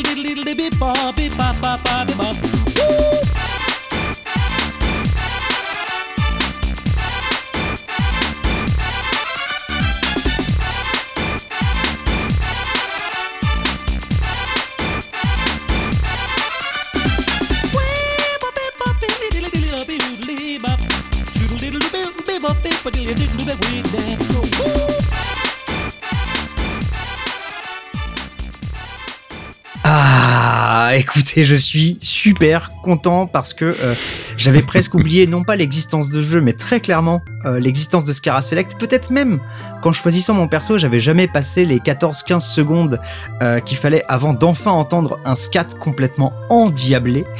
Effectivement, il y a, y a comme qui dirait une, une surprise. C'est ça, c'est ça. Euh, Comme je te disais en off, je suis content d'avoir dépassé les 15 secondes au moment de l'écoute parce que j'aurais raté ça. La troisième va vous étonner, véritablement. oui, c'est ça. Et donc voilà, Waku Waku 7, euh, jeu de baston bigarré, euh, en pleine montée de sucre même, vraiment, développé par Sunsoft et sorti en 96 en arcade et sur Neo Geo et euh, l'année suivante même sur Saturn. Donc un jeu rempli de couleurs et d'idioties, avec un traitement visuel un petit peu particulier qui lui donne un style bien à lui à cette époque et tout, et surtout bah, des persos qui parodient un peu la culture japonaise de l'époque. C'est-à-dire qu'on va Mm. avoir euh, un mecha, euh, un mec super dark avec une épée, euh, mais qui à chaque fois vont plus ou moins rappeler dans leur nom, dans leur couleur, dans leur design, un perso de jeu vidéo ou d'animé de l'époque, quoi. Ouais. Et donc voilà cette musique de sélection de persos qui est géniale. Une fois de plus, je m'attendais pas à entendre du scat sur Neo Geo et c'est quand même pas tous les jours. Et ça a été composé par Masato Araikawa, euh, qui n'a en tout et pour tout bossé que sur deux jeux. Waku Waku 7 et Galaxy Fight, un autre jeu de baston de la même équipe. Et en fait, je ne l'ai pas trouvé où que ce soit ailleurs, ni dans le cinéma, ni dans l'animation. Donc soit il y a eu un changement de nom, soit il y a eu une disparition totale du paysage. Euh, mais je ne sais pas, malheureusement, voilà, je ne l'ai que sur deux jeux. Mais heureusement, au moins sur ces deux jeux, on a ce morceau euh, qui fait que encore aujourd'hui, en 2022, quelqu'un a prononcé son nom et a parlé de son travail. Et j'en suis très Ouais, content. ju- juste le temps de marquer l'histoire, quoi. Exactement. Nous voilà donc arrivés à la reprise de fin d'émission. Ce sera cette fois-ci le vrai dernier morceau avant qu'on se dise au revoir pour ce mois-ci. Alors, celui-ci est un grand classique auquel vous avez peut-être euh, vous-même pensé euh, au moment de réfléchir à ce qu'on pourrait mettre dans un, un épisode tourné vers les débuts d'aventure. Et oui.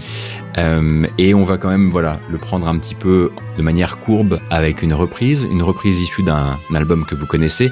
Euh, on en parlera juste après. Il s'agira donc de alors normalement, ça ne s'a- ce morceau ça ne s'appelle pas, s'appelle pas comme ça. On n'appelle pas le, la sélection de sauvegarde de Zelda 3. on l'appelle tout simplement la fontaine des fées.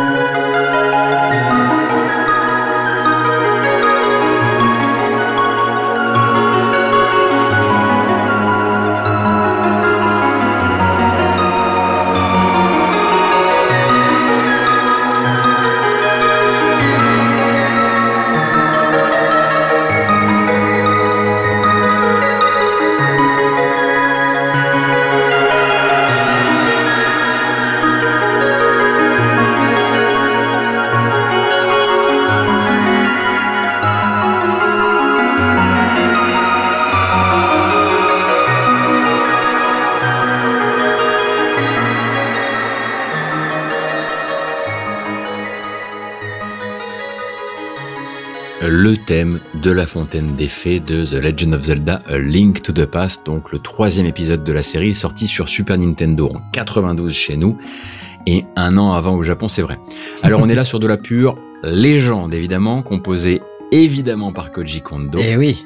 est sublimé par cette relecture très moderne, mais en même temps pas, pas tant que ça. Hein. Une relecture avant tout technique, euh, l'arrangement est quasiment le même, sur des bien jolis synthés, donc alignés par Will Patterson, dont on avait déjà parlé, ce texan derrière le projet musical Switched on SNES. Donc Switched on SNES, en référence au célébrissime Switched on Back ou Switched on Bar. Qu'on pourrait traduire en bac allumé ou bac branché sur secteur. C'est ça. Euh, donc des partitions de Bach reprises au Moog à la fin des années 60 par Wendy Carlos, qui est véritablement une pionnière de la musique électronique. Je, je, je profite d'un tout petit peu. On peut peut-être juste rappeler que le Moog, c'est justement un très très vieux synthé. euh, Voilà, Enfin, c'est une marque exactement. de synthé qui est synthé, voilà, synthé analogique, euh, complètement, complètement culte. Et Wendy Carlos travaillait, a travaillé sur la conception de certains modèles de Moog à l'époque. D'ailleurs Euh, une, d'ailleurs, euh, oui, je, ça c'est le moment facile, mais Wendy Carlos, euh, si vous avez l'occasion de regarder des, do- des docus, des choses comme ça, c'est Ah une bah, on avait déjà eu l'occasion d'en parler, Ouais, hein, bien euh, sûr. ne serait-ce que pour euh, la BO de la BO d'Orange Mécanique, pour ne citer que ça par Mm. exemple, et pionnière absolue, parce qu'il en parle, à mon avis, dans plusieurs Là articles, là. beaucoup mieux que moi sur Geekzone d'ailleurs. Euh, et donc il y a eu l'album Switched on euh, A Link to the Past en 2017, une variante qui a été dédiée à Secret of Mana en 2018, Mm. complètement folle d'ailleurs. Et ensuite, Will Patterson a sorti en 2019 une version extended de cet album consacré à Zelda 3, avec le double de morceaux et des versions rallongées qui ne sont disponibles, je crois, que sur Bandcamp et pas sur les autres plateformes type Spotify, etc. Ah. Je me demande d'ailleurs si c'est parce qu'il y avait des morceaux qu'il avait pu, euh, comment dire, euh, qu'il avait, dont il avait pu euh, retracer intégralement les droits et, faire remonter les droits jusqu'à Nintendo, et peut-être que d'autres pas. Enfin bref. À titre personnel, j'attends toujours évidemment une, un nouvel album dans cette série, qui ne compte pour l'instant que deux jeux, et j'en voudrais ben, une bonne vingtaine. Alors, de toute évidence, Euh, le troisième devrait être Chrono Trigger, si on suit un peu le truc ou FF6, tu vois. Ouais, si on suit effectivement, si on reste sur cette euh, sur cette cette approche euh, Super Nintendo de la chose, Mm. euh, effectivement. Mais j'aimerais bien être surpris par autre chose. Pourquoi Ah pas, bah oui. effectivement, au Petit. Landstalker, là. Un petit Landstalker, Ah voilà. oui. Hein, bah, Landstalker, voilà, euh, tu vois, pour boucler un peu le- une autre boucle, un, un jeu qui est souvent cité en référence à Tunic, d'ailleurs. Ah, très bien, je note, je note.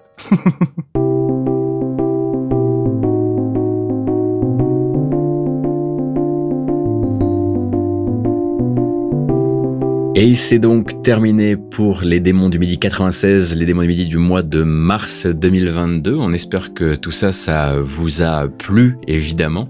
Et puis on tient, on va commencer quand même par remercier les gens qui rendent ça possible parce que Bah oui. Bon, certes, il y a nous, mais enfin, si c'était nous qui faisions les prises et surtout le montage, on serait dans une autre galère. Ah bah c'est clair, c'est-à-dire que sans un petit fast-kill, un grand fast-kill, pourquoi un petit d'ailleurs? Sans un grand fast-kill à nos côtés, eh ben tout bêtement, on serait pas du tout au 96e épisode, on n'aurait sûrement pas dépassé le troisième. Donc merci à lui déjà de nous Il rendre... serait encore euh, genre, il arrive bientôt, vous êtes pas prêts. C'est ça Les mecs tous les 5 ans sortent un épisode.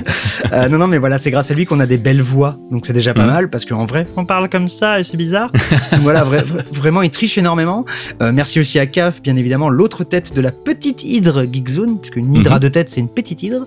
Ouais. Euh, on vous conseille d'ailleurs, c'est vrai qu'on le fait pas assez d'aller écouter tous les autres podcasts de Geekzone, non Mais oui, bien sûr. de torréfaction sûr, clairvoyant, euh, bien sûr, Mm. exactement. Euh, et puis surtout, ben, le plus grand des merci, il est à vous, hein, Bah oui. auditeurs, auditrices, quel bonheur, vraiment. Merci beaucoup, encore une fois, de continuer à écouter le podcast, de vous Mhm. être abonné là où vous vous êtes abonné, de continuer à, le, à en parler autour de vous, à en faire toujours. Je sais qu'il y a des gens qui, voilà, il y a des gens qui le passent dans leur boutique, il y a des gens qui profitent de la moindre enceinte allumée pour essayer de, de diffuser la bonne parole. C'est extrêmement gentil de votre part. Il Merci y a des infiniment. gens qui encore et toujours font des marathons. Alors, Oui, c'est- nous, on trouvait ça folklorique et rigolo quand il y avait 20 épisodes. Là, vraiment, on commence à s'inquiéter pour vous parce qu'il commence à y avoir beaucoup, beaucoup, beaucoup de métrages et il faut, il faut boire, hein. Hydratez-vous quand vous écoutez. Ça, fait plus de 8 ans là quand même. Bah, faut ça. boire, faut boire. Oui, c'est un truc qu'on n'a pas fait, pas mal fait nous en enregistrant. C'est vrai. euh, L'air de rien. Bah, Bref, on euh, s'égare évidemment. on s'égare. On vous donne rendez-vous le mois prochain pour un nouvel épisode Ouais. euh, dont on est encore en train. Voilà, on réfléchit encore aux tenants, aux aboutissants de qu'est-ce qu'il va raconter, mais on a des, on a des idées. Des pistes. Euh, voilà, des pistes, plusieurs pistes d'ailleurs. Et puis ben euh, prenez euh, grand grand soin de vous. Attention à, à- attention à vous hydrater entre les phases de Elden Ring parce qu'on sait très bien Oh, hein, ce qui se passe. Voilà. hein. Euh, on sait très bien que tout le monde est en train d'écouter le podcast de travers euh, entre entre deux boss de Elden Ring pendant qu'il est en train d'explorer. euh, Écoute, Gotos, il n'y a pas de bouton pause. Il n'y a pas de bouton pause. On peut pas Oui, boire c'est pendant vrai les ça combats. aussi. Eh oui, voilà. Allez, plein d'énormes bisous à vous. Prenez grand soin de vous. À la prochaine. Bisous. Ciao. Salut.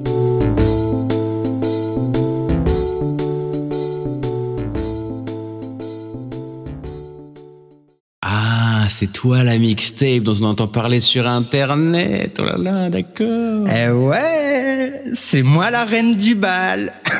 bon, allez, je lance.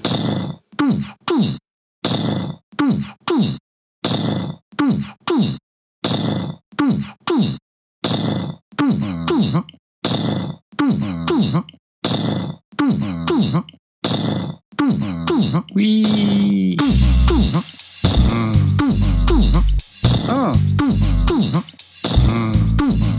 Oui.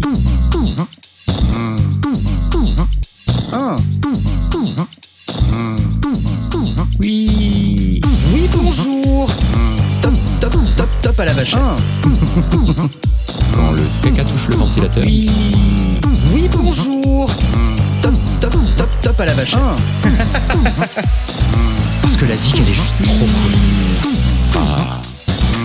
Tu sais régaler, toi. Ah ouais, mon gars. Très joliment dit. Deux sexes. Toi, tu sais régaler, toi. Ah ouais, mon gars. Très joliment dit. Deux sexes. Je t'ai entendu, tu as ri, tu es là. Eh ben, bah oui. Nous pouvons le reconstruire. Nous avons la technologie. Très bien. Je t'ai entendu, tu as ri, tu es là. Eh ben, bah oui. Ah bah écoute, là je peux partir sur deux salles, deux ambiances, hein, assurément. Très bien. Oui, bonjour. Top, top, top, top à la vache. Quand le caca touche le ventilateur. Oui, bonjour. Top, top, top, top à la vache. Parce que la zik, elle est juste trop cool. Oui, bonjour. Top, top, top, top à la vache. Quand le caca touche le ventilateur. Oui, bonjour. À la vache. Parce que la zik, elle est juste trop cool. Oui, bonjour. Top, top, top, top à la vache. Oui. Oui, bonjour. Top, top, top, top à la vache. Oui. C'était bien, ouais. J'étais Ah oui, sûr de très bien, très bien, bah, très bien. cool. Oui. Un podcast signé Faskill. Faskill.com Les clairvoyants, c'est le rendez-vous mensuel de Geekzone présenté par Faskill, Fox Monsieur et Archeon, un podcast d'une heure sur le MCU, le Marvel Cinematic Universe, des news, du theory crafting rigolo, des focus avisés pour tout vous apprendre sur l'univers Marvel, et bien entendu un peu de musique. Pour découvrir tout ça, rendez-vous sur geekzone.fr. On vous y attend, amis True Believers.